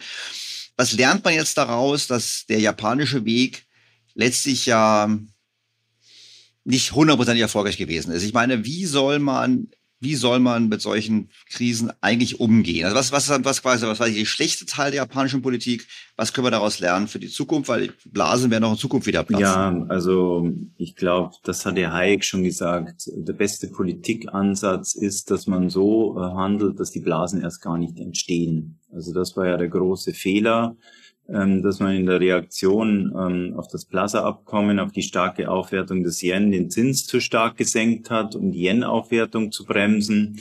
Und die starke Zinssenkung ähm, der Bank von Japan in Reaktion auf diese Yen-Abwertung, die ja die Amerikaner aufgezwungen haben, hat dann äh, diese Spekulationsphase auf den Aktien- und Immobilien Märkten verursacht, äh, die wirklich mit einer unglaublichen Euphorie verbunden war. Sie haben es gesagt, ich habe als Student äh, da gelebt ähm, ähm, und ich habe Japan damals als sehr konsumfreudiges Land kennengelernt. Man hat viel konsumiert, weil jeder hat sich reicher gefühlt, äh, zumindest die, die Aktien und Immobilien hatten, aber die haben das Geld auch ausgegeben und so ist es in der ganzen Wirtschaft zirkuliert.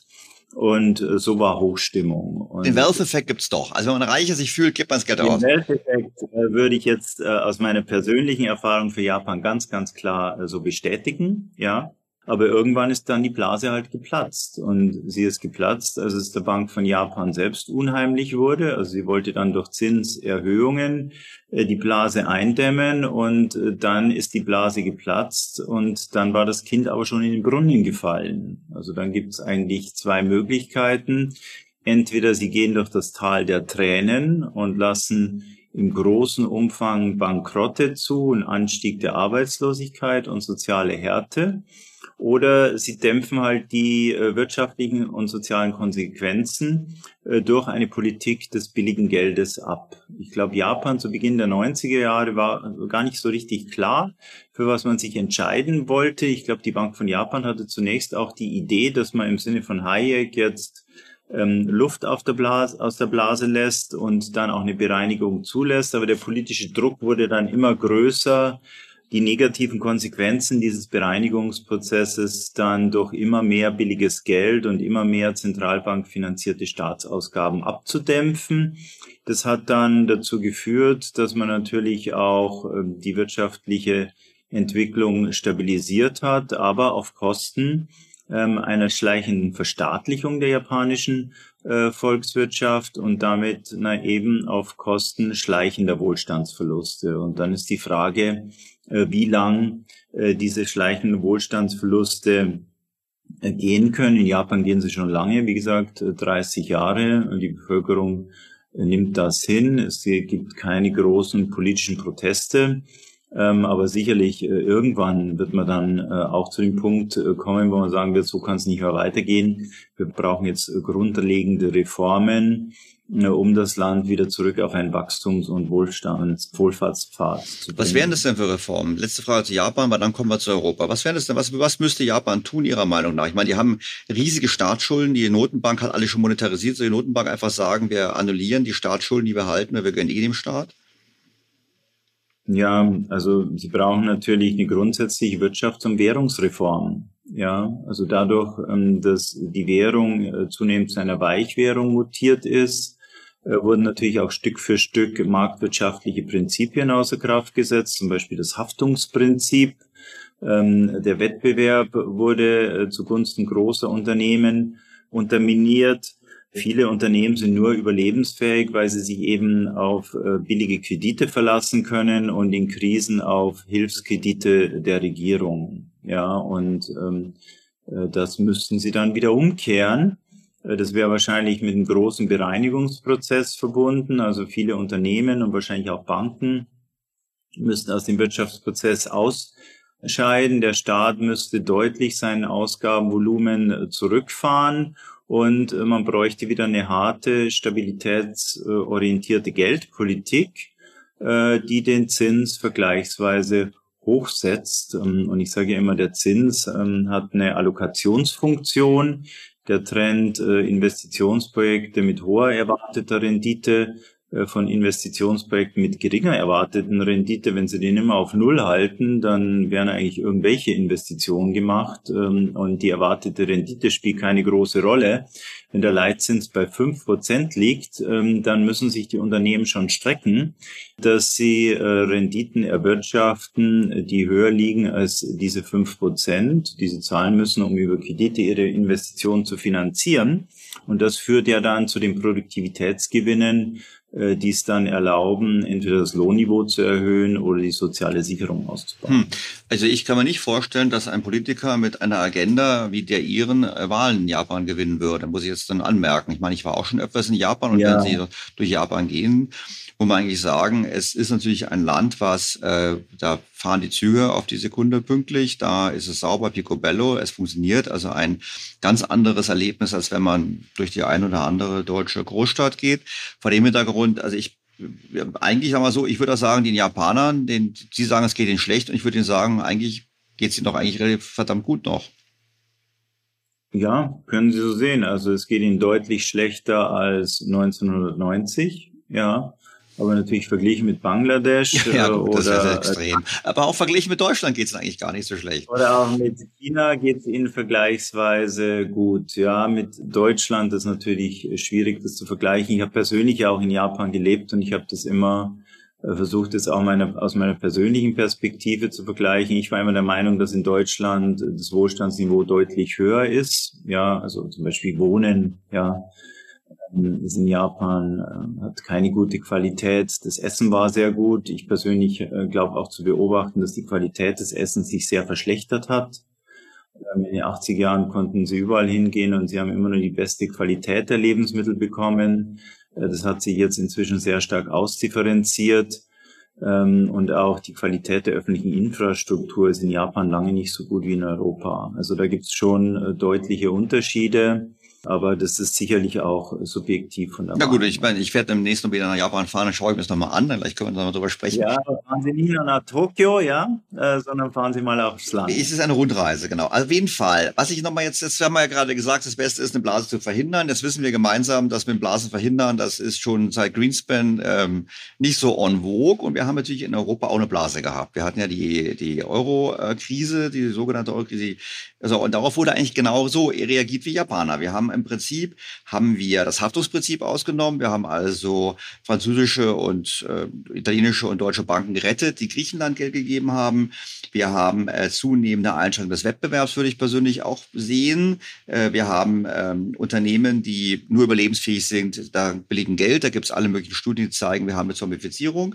Hm, wir haben einen Nullzins seit äh, geraumer Zeit, der dazu führt, dass eben sich genau diese Allokationsfunktion des Geldes nicht mehr da ist. Und wir haben, wie gerade rausgearbeitet haben, ein paar Unterschiede. Wir haben ein bisschen ähm, eine Bevölkerung, die weniger Leidensbereitschaft ist. Wir haben eine Lohnpreisspirale, die sich abzeichnet. Ja, was müssten wir denn tun? Ich meine, Ihr Sanierungsprogramm für Japan klingt schon so unpopulär. Dann kann ich mir nicht vorstellen, dass Ihr Sanierungsprogramm für Europa ähm, so Beifallsstürmen führt. Ja, kann ich auch nicht sehen. Also wir haben ja einen sehr, sehr großen Sozialsektor. Also die Sozialausgaben in Deutschland liegen deutlich über einer Billion Euro inzwischen. Ja. Ähm, und wenn Sie Ausgaben kürzen müssen, äh, dann ist ganz klar, dass sie um diese soziale Sicherung nicht herumkommen. Ja, und äh, das wird natürlich äh, in der breiten Bevölkerung nicht sehr populär sein. Und deswegen verstehe ich auch, ähm, dass die meisten Politiker äh, nicht ähm, gewillt sind oder sich nicht trauen, über das Problem zu sprechen. Ja, also man nimmt die Geldpolitik der Europäischen Zentralbank ja immer noch gegeben hin. Äh, die ist nicht Teil ähm, der politischen Diskussion in Deutschland. Äh, und das mag auch daran liegen, dass wenn die EZB äh, entschlossen Zinsen erhöhen würde, dann wären natürlich deutliche Ausgabenkürzungen bei allen Euro-Staaten, Italien, Spanien, aber auch Deutschland äh, angesagt. Und das ist politisch schwierig äh, und deswegen äh, denke ich auch, dass man auch in Europa nicht bereit sein wird, ähm, äh, dieses Thema anzufassen, wenn man nicht wirklich muss. Ja gut, warum sollte man, ja gut, ich meine, die EZB wird wahrscheinlich die Zinsen etwas jetzt erhöhen. Sie wird hoffen, dass die Inflation vorübergehend ist. Vielleicht geht die Inflation ein bisschen zurück. Wir haben vielleicht so fünf Prozent Inflation. Dann gewöhnt man sich so ein bisschen dran. Der Staat wird, auch der deutsche Staat wird mehr subventionieren. Und ich glaube, wir beide haben, haben wir schon früher besprochen, sicherlich Konsens. Ähm, die EZB will alles tun, um die hochverschuldeten Staaten weiterhin zu finanzieren, oder welchem Vordergrund auch immer. Das heißt, wir können jetzt mal nicht ändern, was auf der europäischen, auf der, konkret gesagt in der Eurozone passiert.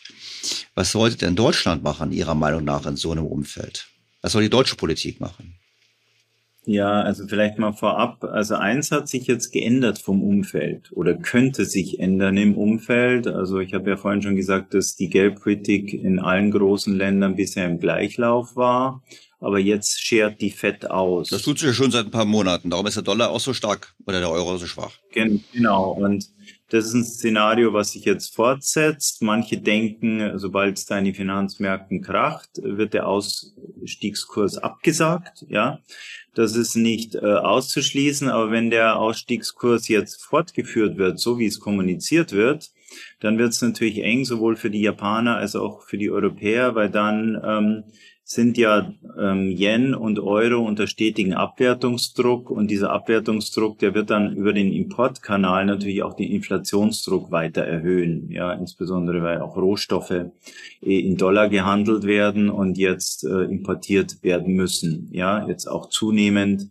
ähm, aus den USA und weniger aus Gut, dann müssen wir wie die also Japaner also machen, mehr subventionieren, nicht? Ja, mehr subventionieren. Ähm, allerdings äh, werfen wir dann immer noch mehr Sand in unser marktwirtschaftliches Getriebe. Und äh, das ist natürlich ja dann auch ein Problem für Deutschland, weil das hohe Maß an sozialer Sicherung, das wir in Deutschland haben, das basierte natürlich auf der hohen Leistungsfähigkeit äh, der deutschen Wirtschaft, die hohe Produktivitätsgewinne erwirtschaftet hat. Und dann wären die Produktivitätsgewinne eher noch äh, negativer sein, als sie derzeit schon sind.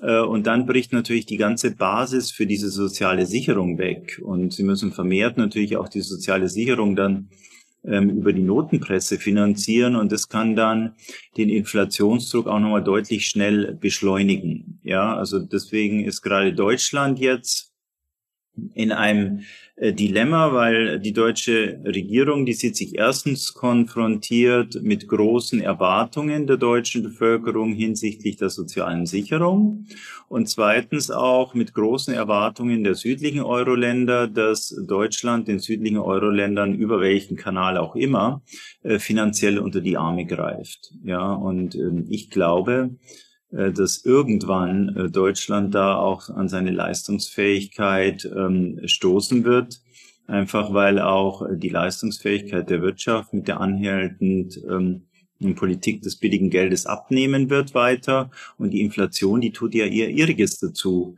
äh, in Sand ins Getriebe zu werfen und ähm, zu Verlusten bei der Produktivität äh, beizutragen. Na gut, jetzt könnte man auch über die Energiepolitik sprechen, auch noch die, die Tatsache, dass wir glauben, dass wir da eine Vorreiterrolle einnehmen sollten. Aber dann ist die Frage jetzt mal, wir haben über nicht über Steuern gesprochen. Ich meine, wir haben gesprochen über Subventionierung als preisdämpfende Maßnahme. Wir haben gesprochen über die Möglichkeit, die Zinsen zu erhöhen, also quasi eine Rezession mit herbeizuführen. Also im Prinzip, sagen wir so, den, aus den Selektionsprozess in der Wirtschaft zu fördern, dass man es mal vor sich formuliert, durch Pleiten und mhm. durch. Die andere Möglichkeit wäre ja zu sagen, ich erhöhe die Steuern. Also eine ganz andere Diskussion, als wir jetzt führen, weil wenn ich jetzt Steuern erhöhe, also im Prinzip Kaufkraft abschaffe, abschöpfe von den Bürgern, dann können sie noch weniger kaufen, dann habe ich weniger Nachfrage und zugleich könnte ich dann damit mehr umverteilen. Ich meine, ich habe jetzt gerade wieder kürzlich, also egal, wenn man Deutschlandfunk anmacht, hat man jeden Tag ein Interview mit irgendeinem Politiker, der sagt, wir müssen endlich Vermögensabgaben machen und ähnliches. Vor dem Hintergrund, dass die Vermögenspreise gestiegen sind, auch in Deutschland, die Immobilienpreise dank des billigen Geldes. Eine naheliegende Option. Ich meine, wie und dann könnte man auch noch mehr Geld nach Italien überweisen, wenn man möchte. Ich meine, ist das so der Weg, der nachhaltig ist, oder ist es auch ein Weg, der die wirtschaftliche Leistungsfähigkeit unterminiert? Ja, auf jeden Fall äh, unterminiert eine höhere Steuerbelastung die wirtschaftliche Leistungsfähigkeit. Also wir müssen jetzt schon wahrscheinlich die Sozialbeiträge erhöhen. Krankenkasse beispielsweise steht jetzt auf der Agenda. Ähm, die Belastungen der Bevölkerung durch Inflation sind hoch und dann äh, erhöhen sie noch die Steuern. Also ich glaube, das ist politökonomisch schwierig. Äh, und deswegen ist das Einzige, was ähm, äh, auf der politischen Agenda hinsichtlich Steuererhöhungen äh, aus meiner Sicht zu finden ist, ist die Besteuerung der höchsten Einkommensstufen oder Vermögenssteuer. Also beides äh, ähm, sieht man immer wieder in der Diskussion. Aber da ist am Ende die Frage, erstens, werden das, wird das diese Bevölkerungsschicht mit sich machen lassen? Äh, werden sie das im Vorfeld verhindern? Äh, oder wird sie dann abwandern, beispielsweise in die Vereinigten Staaten, äh, wo die Steuerlast ja deutlich. Oder nach Italien. Sie wissen ja, wenn Sie sehr viel verdienen, können Sie nach Italien gehen und pauschal 100.000 Euro pro Jahr Steuern zahlen, egal wie viel Sie verdienen. Also insofern, man muss gar nicht so weit, man muss gar nicht so weit auswandern. Italien ist ein wahres, habe ich jetzt gelernt, ein wahres Steuerparadies. Aber jetzt nochmal zum, zum, zum Abschluss. Also ich habe jetzt verstanden, wir können aus Japan eigentlich lernen, Sie haben vieles richtig gemacht, weil sie eigentlich die Krise sozusagen aufgehoben haben, aber äh, durch die fehlende Bereinigung quasi über Zeit haben sie eben einen zu hohen Anteil an Wirtschaftssubjekten, die am Staat hängen. Entweder die Privaten, weil ihre Ausgaben subventioniert werden durch Preisdeckel, oder aber die Unternehmen, weil die auch subventioniert werden und weil ihre Finanzierungskosten dauerhaft tief sind. Wir haben in Europa einen ähnlichen Weg beschritten, kommen jetzt aber an ein paar Enden. Wir sind nicht sozial, wir sind erstmal kein einziges Land, sondern verschiedene Länder. Wir haben eine weniger homogene Bevölkerung, wir haben eine weniger leidensbereite Bevölkerung, wir haben ähm, eine aufkommende Lohnpreisspirale wir kriegen einen Termin in der Bundesregierung. Wir werden eingeladen vom Bundeskabinett. Und dann machen wir eine kleine Runde. Ja, wir machen einfach nur Wirtschafts-, Finanzminister und Kanzler. Das waren die drei wichtigsten. Wenn wir jetzt da hingehen könnten, Herr Professor Schnabel, und wir würden sagen, okay, das sind unsere fünf Punkte. Was sind die fünf Punkte, die wir denen sagen würden, das müsst ihr machen, im Interesse Deutschlands? Ja, also schwer zu sagen. Also ich glaube, dass Deutschland äh, in Deutschland immer noch ein Bewusstsein gibt, äh, dass eine marktwirtschaftliche Ordnung äh, die Grundlage unseres Wohlstands ist. Also deswegen wäre natürlich meine grundsätzliche Stoßrichtung äh, zu kommunizieren, dass wir zurück äh, zu marktwirtschaftlichen Prinzipien müssen.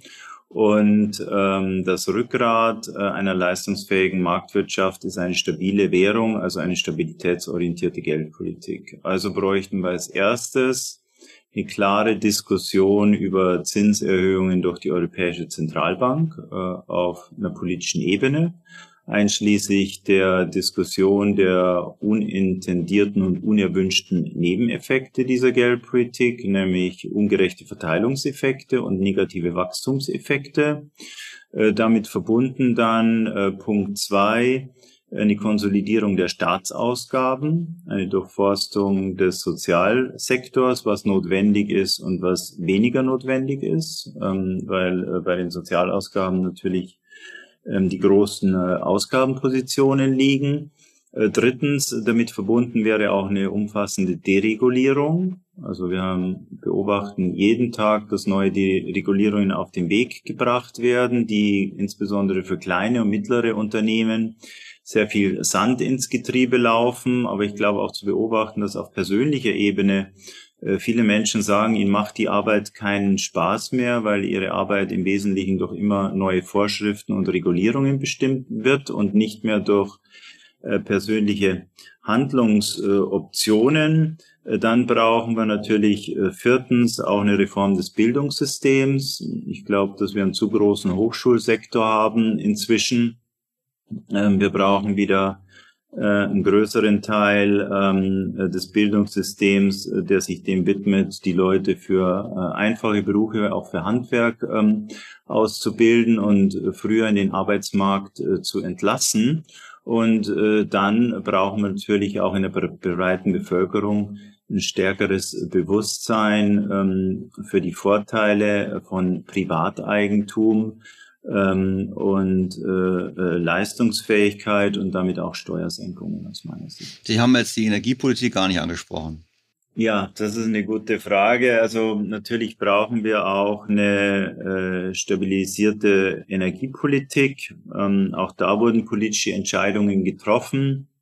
Man hat sich ähm, einseitig auf Russland verlassen seit 2011 als Gasimporteur Deshalb müssen wir unsere Energieimporte wieder äh, regional diversifizieren ähm, und dann aber auch wieder Ruhe in den Sektor kommen lassen und darauf hoffen, dass dann, wenn sich die Wirtschaft stabilisiert und die Gesellschaft stabilisiert, äh, sich in diesem Prozess auch die Energiepreise wieder stabilisieren. Genau, wobei ich glaube ich alles tun würde, um in der Tat dafür zu sorgen, dass wir stabile, sichere, wirklich stabile, sicher, äh, jederzeit verfügbare Energie haben was eben meines Erachtens auch eine andere Strategie voraussetzt. Ich glaube, dass die Regierung da noch nicht ganz erkannt hat, wie grundlegend unsere Probleme sind. Aber das ist, wie gesagt, meine Meinung und ich möchte jetzt noch gar nichts da ja, und, und wir haben ja auch abgeleitet, dass natürlich die Energiepreise auch durch die Inflationserwartungen sehr stark beeinflusst werden. Ne? Also wir führen jetzt alles zurück auf den Ukraine-Krieg.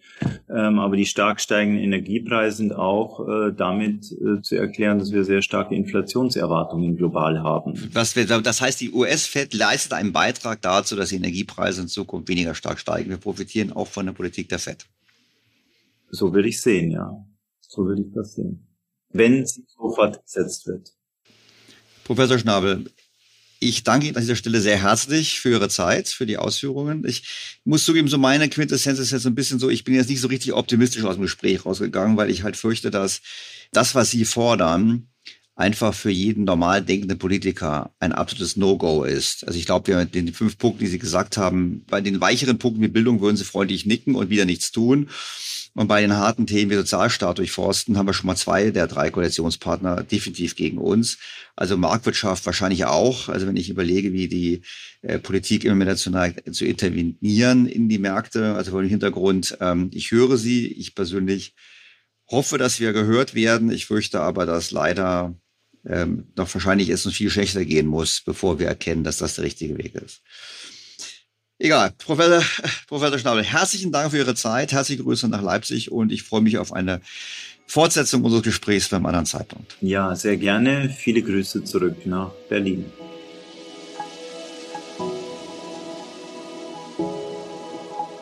Was mich zu meinem Fazit führt, welches auch in meiner Kolumne am Montag im Handelsblatt erscheint.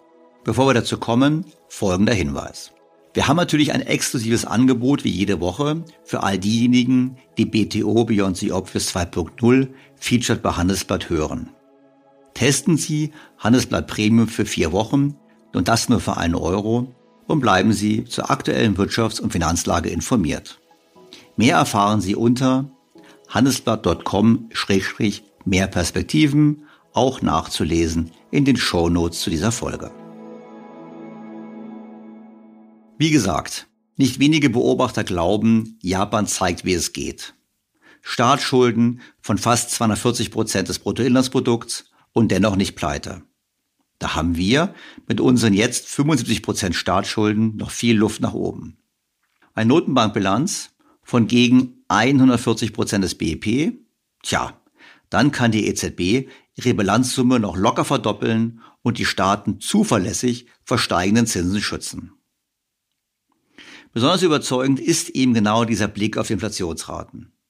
Obwohl der Staat in Japan so hoch verschuldet ist und die Notenbank eine entsprechend aufgeblähte Bilanz hat, liegt die Inflation bei nur 2,6 Prozent, verglichen mit 8,9 Prozent in der Eurozone.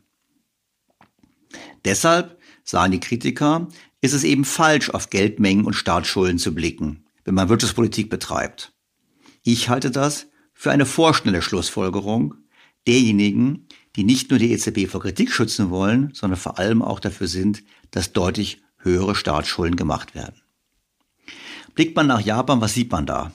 Stagnierende Einkommen, einen rückläufigen Wohlstand, Herr Schnabel hat es gerade gut ausgeführt, eine grassierende Altersarmut, die sogar dazu führt, dass Senioren Straftaten begehen, um Armut und Einsamkeit zu entkommen, so zumindest im Stern vor einigen Monaten zu lesen. All das lässt nur einen Schluss zu. Japan ist ein warnendes Beispiel für uns. Probleme verschleppen statt zu lösen hat auch in der Wirtschaftspolitik negative Konsequenzen. Es stimmt. Nach dem Platzen der Blase vor nunmehr über 30 Jahren hat Japan lehrbuchmäßig gehandelt. Pleiten von Banken und Unternehmen wurden verhindert. Billiges Geld wurde zur Verfügung gestellt und schuldenfinanzierte Konjunkturprogramme wurden zum Dauerzustand. Eine Depression hat man so verhindert. Den Wohlstand des Landes hat es letztlich doch nicht erhalten. Hinzu kommt der nun einsetzende Rückgang der Erwerbsbevölkerung, der es zusätzlich schwer macht, wirtschaftliches Wachstum zu erzielen. Das anhaltend billige Geld wirkt in Japan wie eine Art Dauersubvention der Unternehmen und fördert die Zombifizierung. Die Subventionierung vieler Lebensbereiche durch den Staat trägt zwar dazu bei, dass die Inflation nicht hoch ist, führt aber natürlich auch zu einer anhaltenden Verzerrung der Marktpreise. Unter Schnabel und Thomas Mayer rechnen in ihrer Studie übrigens vor, dass der Umfang dieser Subventionen im Jahr 2020 den atemberaubenden Wert von 18,5 Prozent des Bruttoinlandsproduktes erreicht hat. Europa und Deutschland sind, wie ich fürchte, auf dem besten Wege, die Fehler Japans zu wiederholen. Wir haben die Finanz- und Eurokrise entgegen der Aussagen von Frau von der Leyen dieser Woche eben nicht gelöst, sondern mit Hilfe der EZB verschleppt. Die Erwerbsbevölkerung beginnt in diesem Jahrzehnt ebenfalls zu sinken in Europa und angesichts der bereits hohen Verschuldung kann und will und wird die EZB nicht ausreichend auf die Inflation reagieren.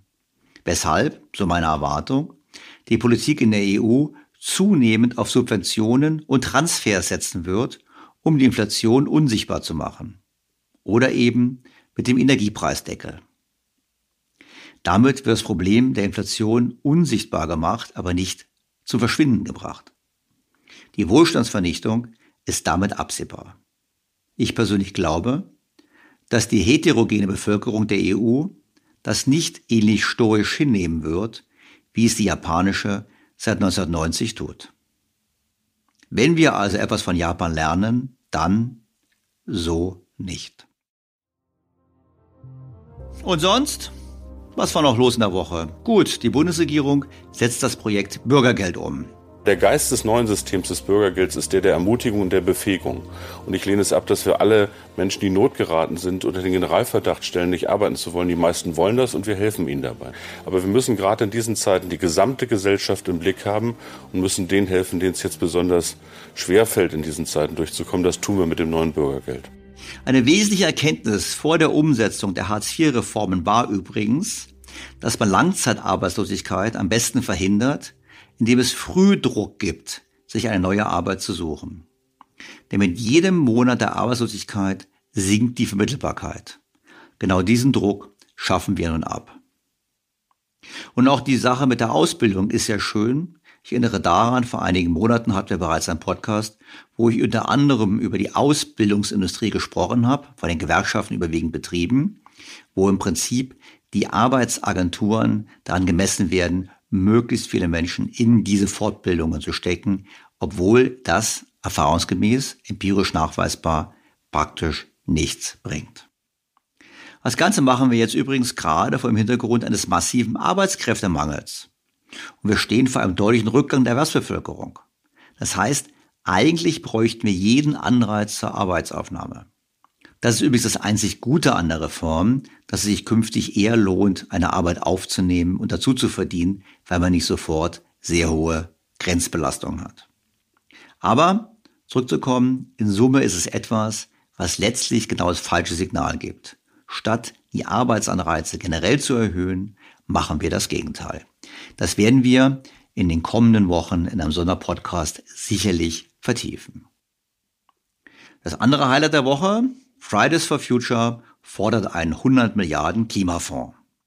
Ganz herzlichen, herzlich willkommen zur Pressekonferenz von Fridays for Future und Gästen ähm, kurz vor dem 11. globalen Klimastreik. Ähm, mein Name ist Luisa Neubauer. Ich bin eine der Sprecherinnen von Fridays for Future und wir haben uns inspirieren lassen von Christian Lindner, zu unserer eigenen Überraschung, der vor drei Monaten ein Sondervermögen für die Bundeswehr vorschlug und von den USA, die vor einem Monat das größte jemals verabschiedete Klimapaket ähm, durchbrachten. Und entsprechend hat sich daraus eine Forderung von uns an die Bundesregierung ergeben. Und an der Stelle gebe ich weiter an Annika Rittmann. Die Regierung steht nicht nur in der Verantwortung, auf Krisen zu reagieren, sie muss Krisen auch vorbeugen. Deswegen fordern wir ein Sondervermögen von 100 Milliarden für die Bekämpfung der Klimakrise, für soziale Gerechtigkeit und damit Existenzsicherung. Wir brauchen eine beispielslose Geschwindigkeitserhöhung beim Ausbau der erneuerbaren Energien. Wir brauchen flächendeckend günstigen ÖPNV sowie eine angemessene Klimafinanzierung für die Länder, die jetzt schon unter der Klimakrise leiden. Nutzen Sie dafür die Haushaltsverhandlungen, liebe Regierung. Das ist natürlich interessant. Zunächst müssen wir daran erinnern, dass es so einen Fonds schon gibt wie Clemens Fuß vom IFO-Institut auf Twitter feststellte. Vielleicht könnte der Bericht aus Berlin dabei darauf hinweisen, dass es den Fonds schon gibt, in Form des Energie- und Klimafonds. Sonst entsteht in der Öffentlichkeit der falsche Eindruck, die Politik hätte hier bislang nichts getan. Das Volumen dieses Fonds ist übrigens deutlich mehr als 100 Milliarden. 106 Milliarden allein in diesem Haushaltsjahr und bis 2026 sind über 177 Milliarden dafür geplant. Die Initiatoren von Fridays for Future haben sich auch wissenschaftliche Beratung gesichert. Zunächst Volker Quaschning, Professor für regenerative Energiesysteme an der Hochschule für Technik und Wirtschaft in Berlin. Gerade Menschen, einkommensschwache Menschen haben derzeit massive Probleme, die Energiekosten zu tragen. Die einzigste Chance eigentlich, außer Dauersubventionen hier rauszukommen, ist diesen Menschen zu helfen, ja, unabhängig zu werden von fossilen Energieträgern durch Energiesparmaßnahmen, durch Investitionen in erneuerbare Energien. Aber genau das, die Investitionen, die dafür nötig sind, können natürlich die einkommensschwachen Haushalte nicht tragen. Auch hier muss der Staat wieder entsprechend äh, eingreifen, äh, finanzieller Natur. Und das sorgt nicht nur nur dafür, dass wir dann auch hier Klimaschutz machen, sondern dass wir auch den sozialen Frieden in Deutschland behalten. Also das heißt, jede Investition hat hier gleich zweierlei Nutzen. Was Herr Quaschning hier sagt, passt natürlich nicht so richtig zur Notwendigkeit, dass wir in Zukunft im großen Stil Wasserstoff importieren müssen. Wir werden gar nicht in der Lage sein, den Wasserstoff selbst zu erzeugen. Und auch abgesehen davon passt so ein Autarkie-Gedanke nicht in eine Welt, in der wir sicherlich nicht mehr, sondern eher weniger Handelsüberschüsse machen sollten. Wenn wir auch noch aufhören, Energie zu importieren, ja, wie soll denn die Wirtschaft ausschauen? Wir haben jetzt schon eine enorme Exportabhängigkeit, die würde noch wachsen. Ich hoffe, dass der andere wissenschaftliche Berater, Herrn Quaschning, hier etwas hilft. Und das ist Marcel Fratscher vom Deutschen Institut für Wirtschaftsforschung. Der betont in der Pressekonferenz, wie groß die Schäden seien, die durch den Klimawandel entstehen. Die Kosten die wirtschaftlichen, gesellschaftlichen Kosten für gute Jobs, für, für ähm, einen Lebensunterhalt der Menschen wird in der Zukunft deutlich weiter zunehmen, wenn es uns jetzt nicht gelingt, eben die notwendige Transformation voranzubringen. Deshalb ist dieser Fokus, 100 Milliarden Euro sei zu viel Geld, man könne sich das nicht leisten, äh, nicht nur falsch, sondern genau das Gegenteil trifft, trifft zu. Je länger wir warten, diese Transformation voranzubringen, desto höher sind nicht nur die Kosten für Umwelt, für Klima, äh, für die Menschen in ihrem täglichen Leben, sondern eben auch die wirtschaftlichen Kosten für Unternehmen und für Arbeitsplätze. Mit dieser Auffassung, dieser Einschätzung war Herr Fratsch auf der Pressekonferenz nicht alleine und wir einfach uns die Illusion haben, wir können so weitermachen wie bisher. Wir werden weiter die nächsten Jahre billige Energie haben. Wir werden weiter äh, hier in Deutschland keine Klimafolgeschäden erwarten, zumindest mal keine, die wir nicht kompensieren können, wo wir nicht wie im Ahrtal das Scheckbuch zücken können. Und das wird aber nicht mehr passieren. Und deswegen glaube ich, ähm, braucht es leider, so leider es auch ist, einfach diese Ereignisse wie das Ahrtal oder auch irgendwie die enorm hohen äh, Sachen. Nicht, dass ich, also wie gesagt, ich habe, die Menschen sind traumatisiert. Ich, ich leide wirklich mit diesen Menschen mit aber ähm, Deutschland hat nicht gezeigt, dass wir ohne solche schrecklichen Bilder ins Handeln kommen. Abgesehen davon, dass einige Schäden, wie die aus dem Hochwasser beispielsweise, weniger mit dem Klimawandel als mit dem Versagen von Warnsystemen und dem Bauen an falsche Stellen zusammenhängen, müssen wir uns natürlich daran erinnern, dass wir hier im Alleingang das Klima nicht retten können betone nochmal, wir sollen unbedingt was tun. Ich missverstehe, ich bin auch kein Klimawandelleugner. Aber wir müssen einfach im Hinterkopf haben, wir können es am Alleingang nicht retten. Das heißt, wir müssen unsere Maßnahmen an den Kriterien von Effizienz und Effektivität orientieren. Und hier bleibt zu hoffen, dass Herr Fratscher genau diesen Blickwinkel in dieses Team einbringt. Was würde das bedeuten? Nun, zum einen, dass wir vor allem international günstige Maßnahmen zur CO2-Einsparung fördern und hierzulande massiv unsere Ausgaben für Forschung und Entwicklung erhöhen.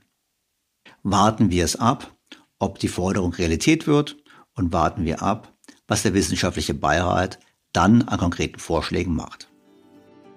Bevor ich zu meiner üblichen Verabschiedung komme, noch folgender Hinweis. Sollten Sie nach diesem langen Podcast noch nicht genug von mir haben, so können Sie mich an diesem Wochenende doppelt hören. Denn ich bin in der aktuellen Folge von Alles auf Aktien, die gestern am Samstag erschienen ist, zu Gast. Dort diskutiere ich etwas über Finanzmärkte, vor allem aber natürlich über die ökonomischen Aussichten für Deutschland, Europa und die Welt. Hören Sie also hinein. Bleibt mir jetzt, Ihnen erneut sehr herzlich fürs Zuhören zu danken, Sie auf den kommenden Sonntag hinzuweisen. Dort gibt es eine kleine Überraschung, so wird es ja schon verraten. Und wie immer freue ich mich auf Ihr Feedback, Ihre Fragen, Ihre Kritik, Ihre Anregungen. Bis dahin, Ihr Daniel Stelter. BTO Beyond the Obvious 2.0 featured bei Handelsblatt.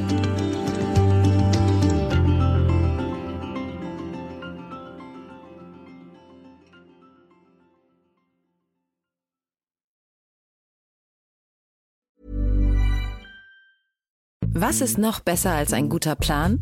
Die Möglichkeit, ihn zu ändern. Mit integrierter KI bietet Workday kontinuierliche Innovationen, die Ihnen helfen, agil zu bleiben, egal was passiert.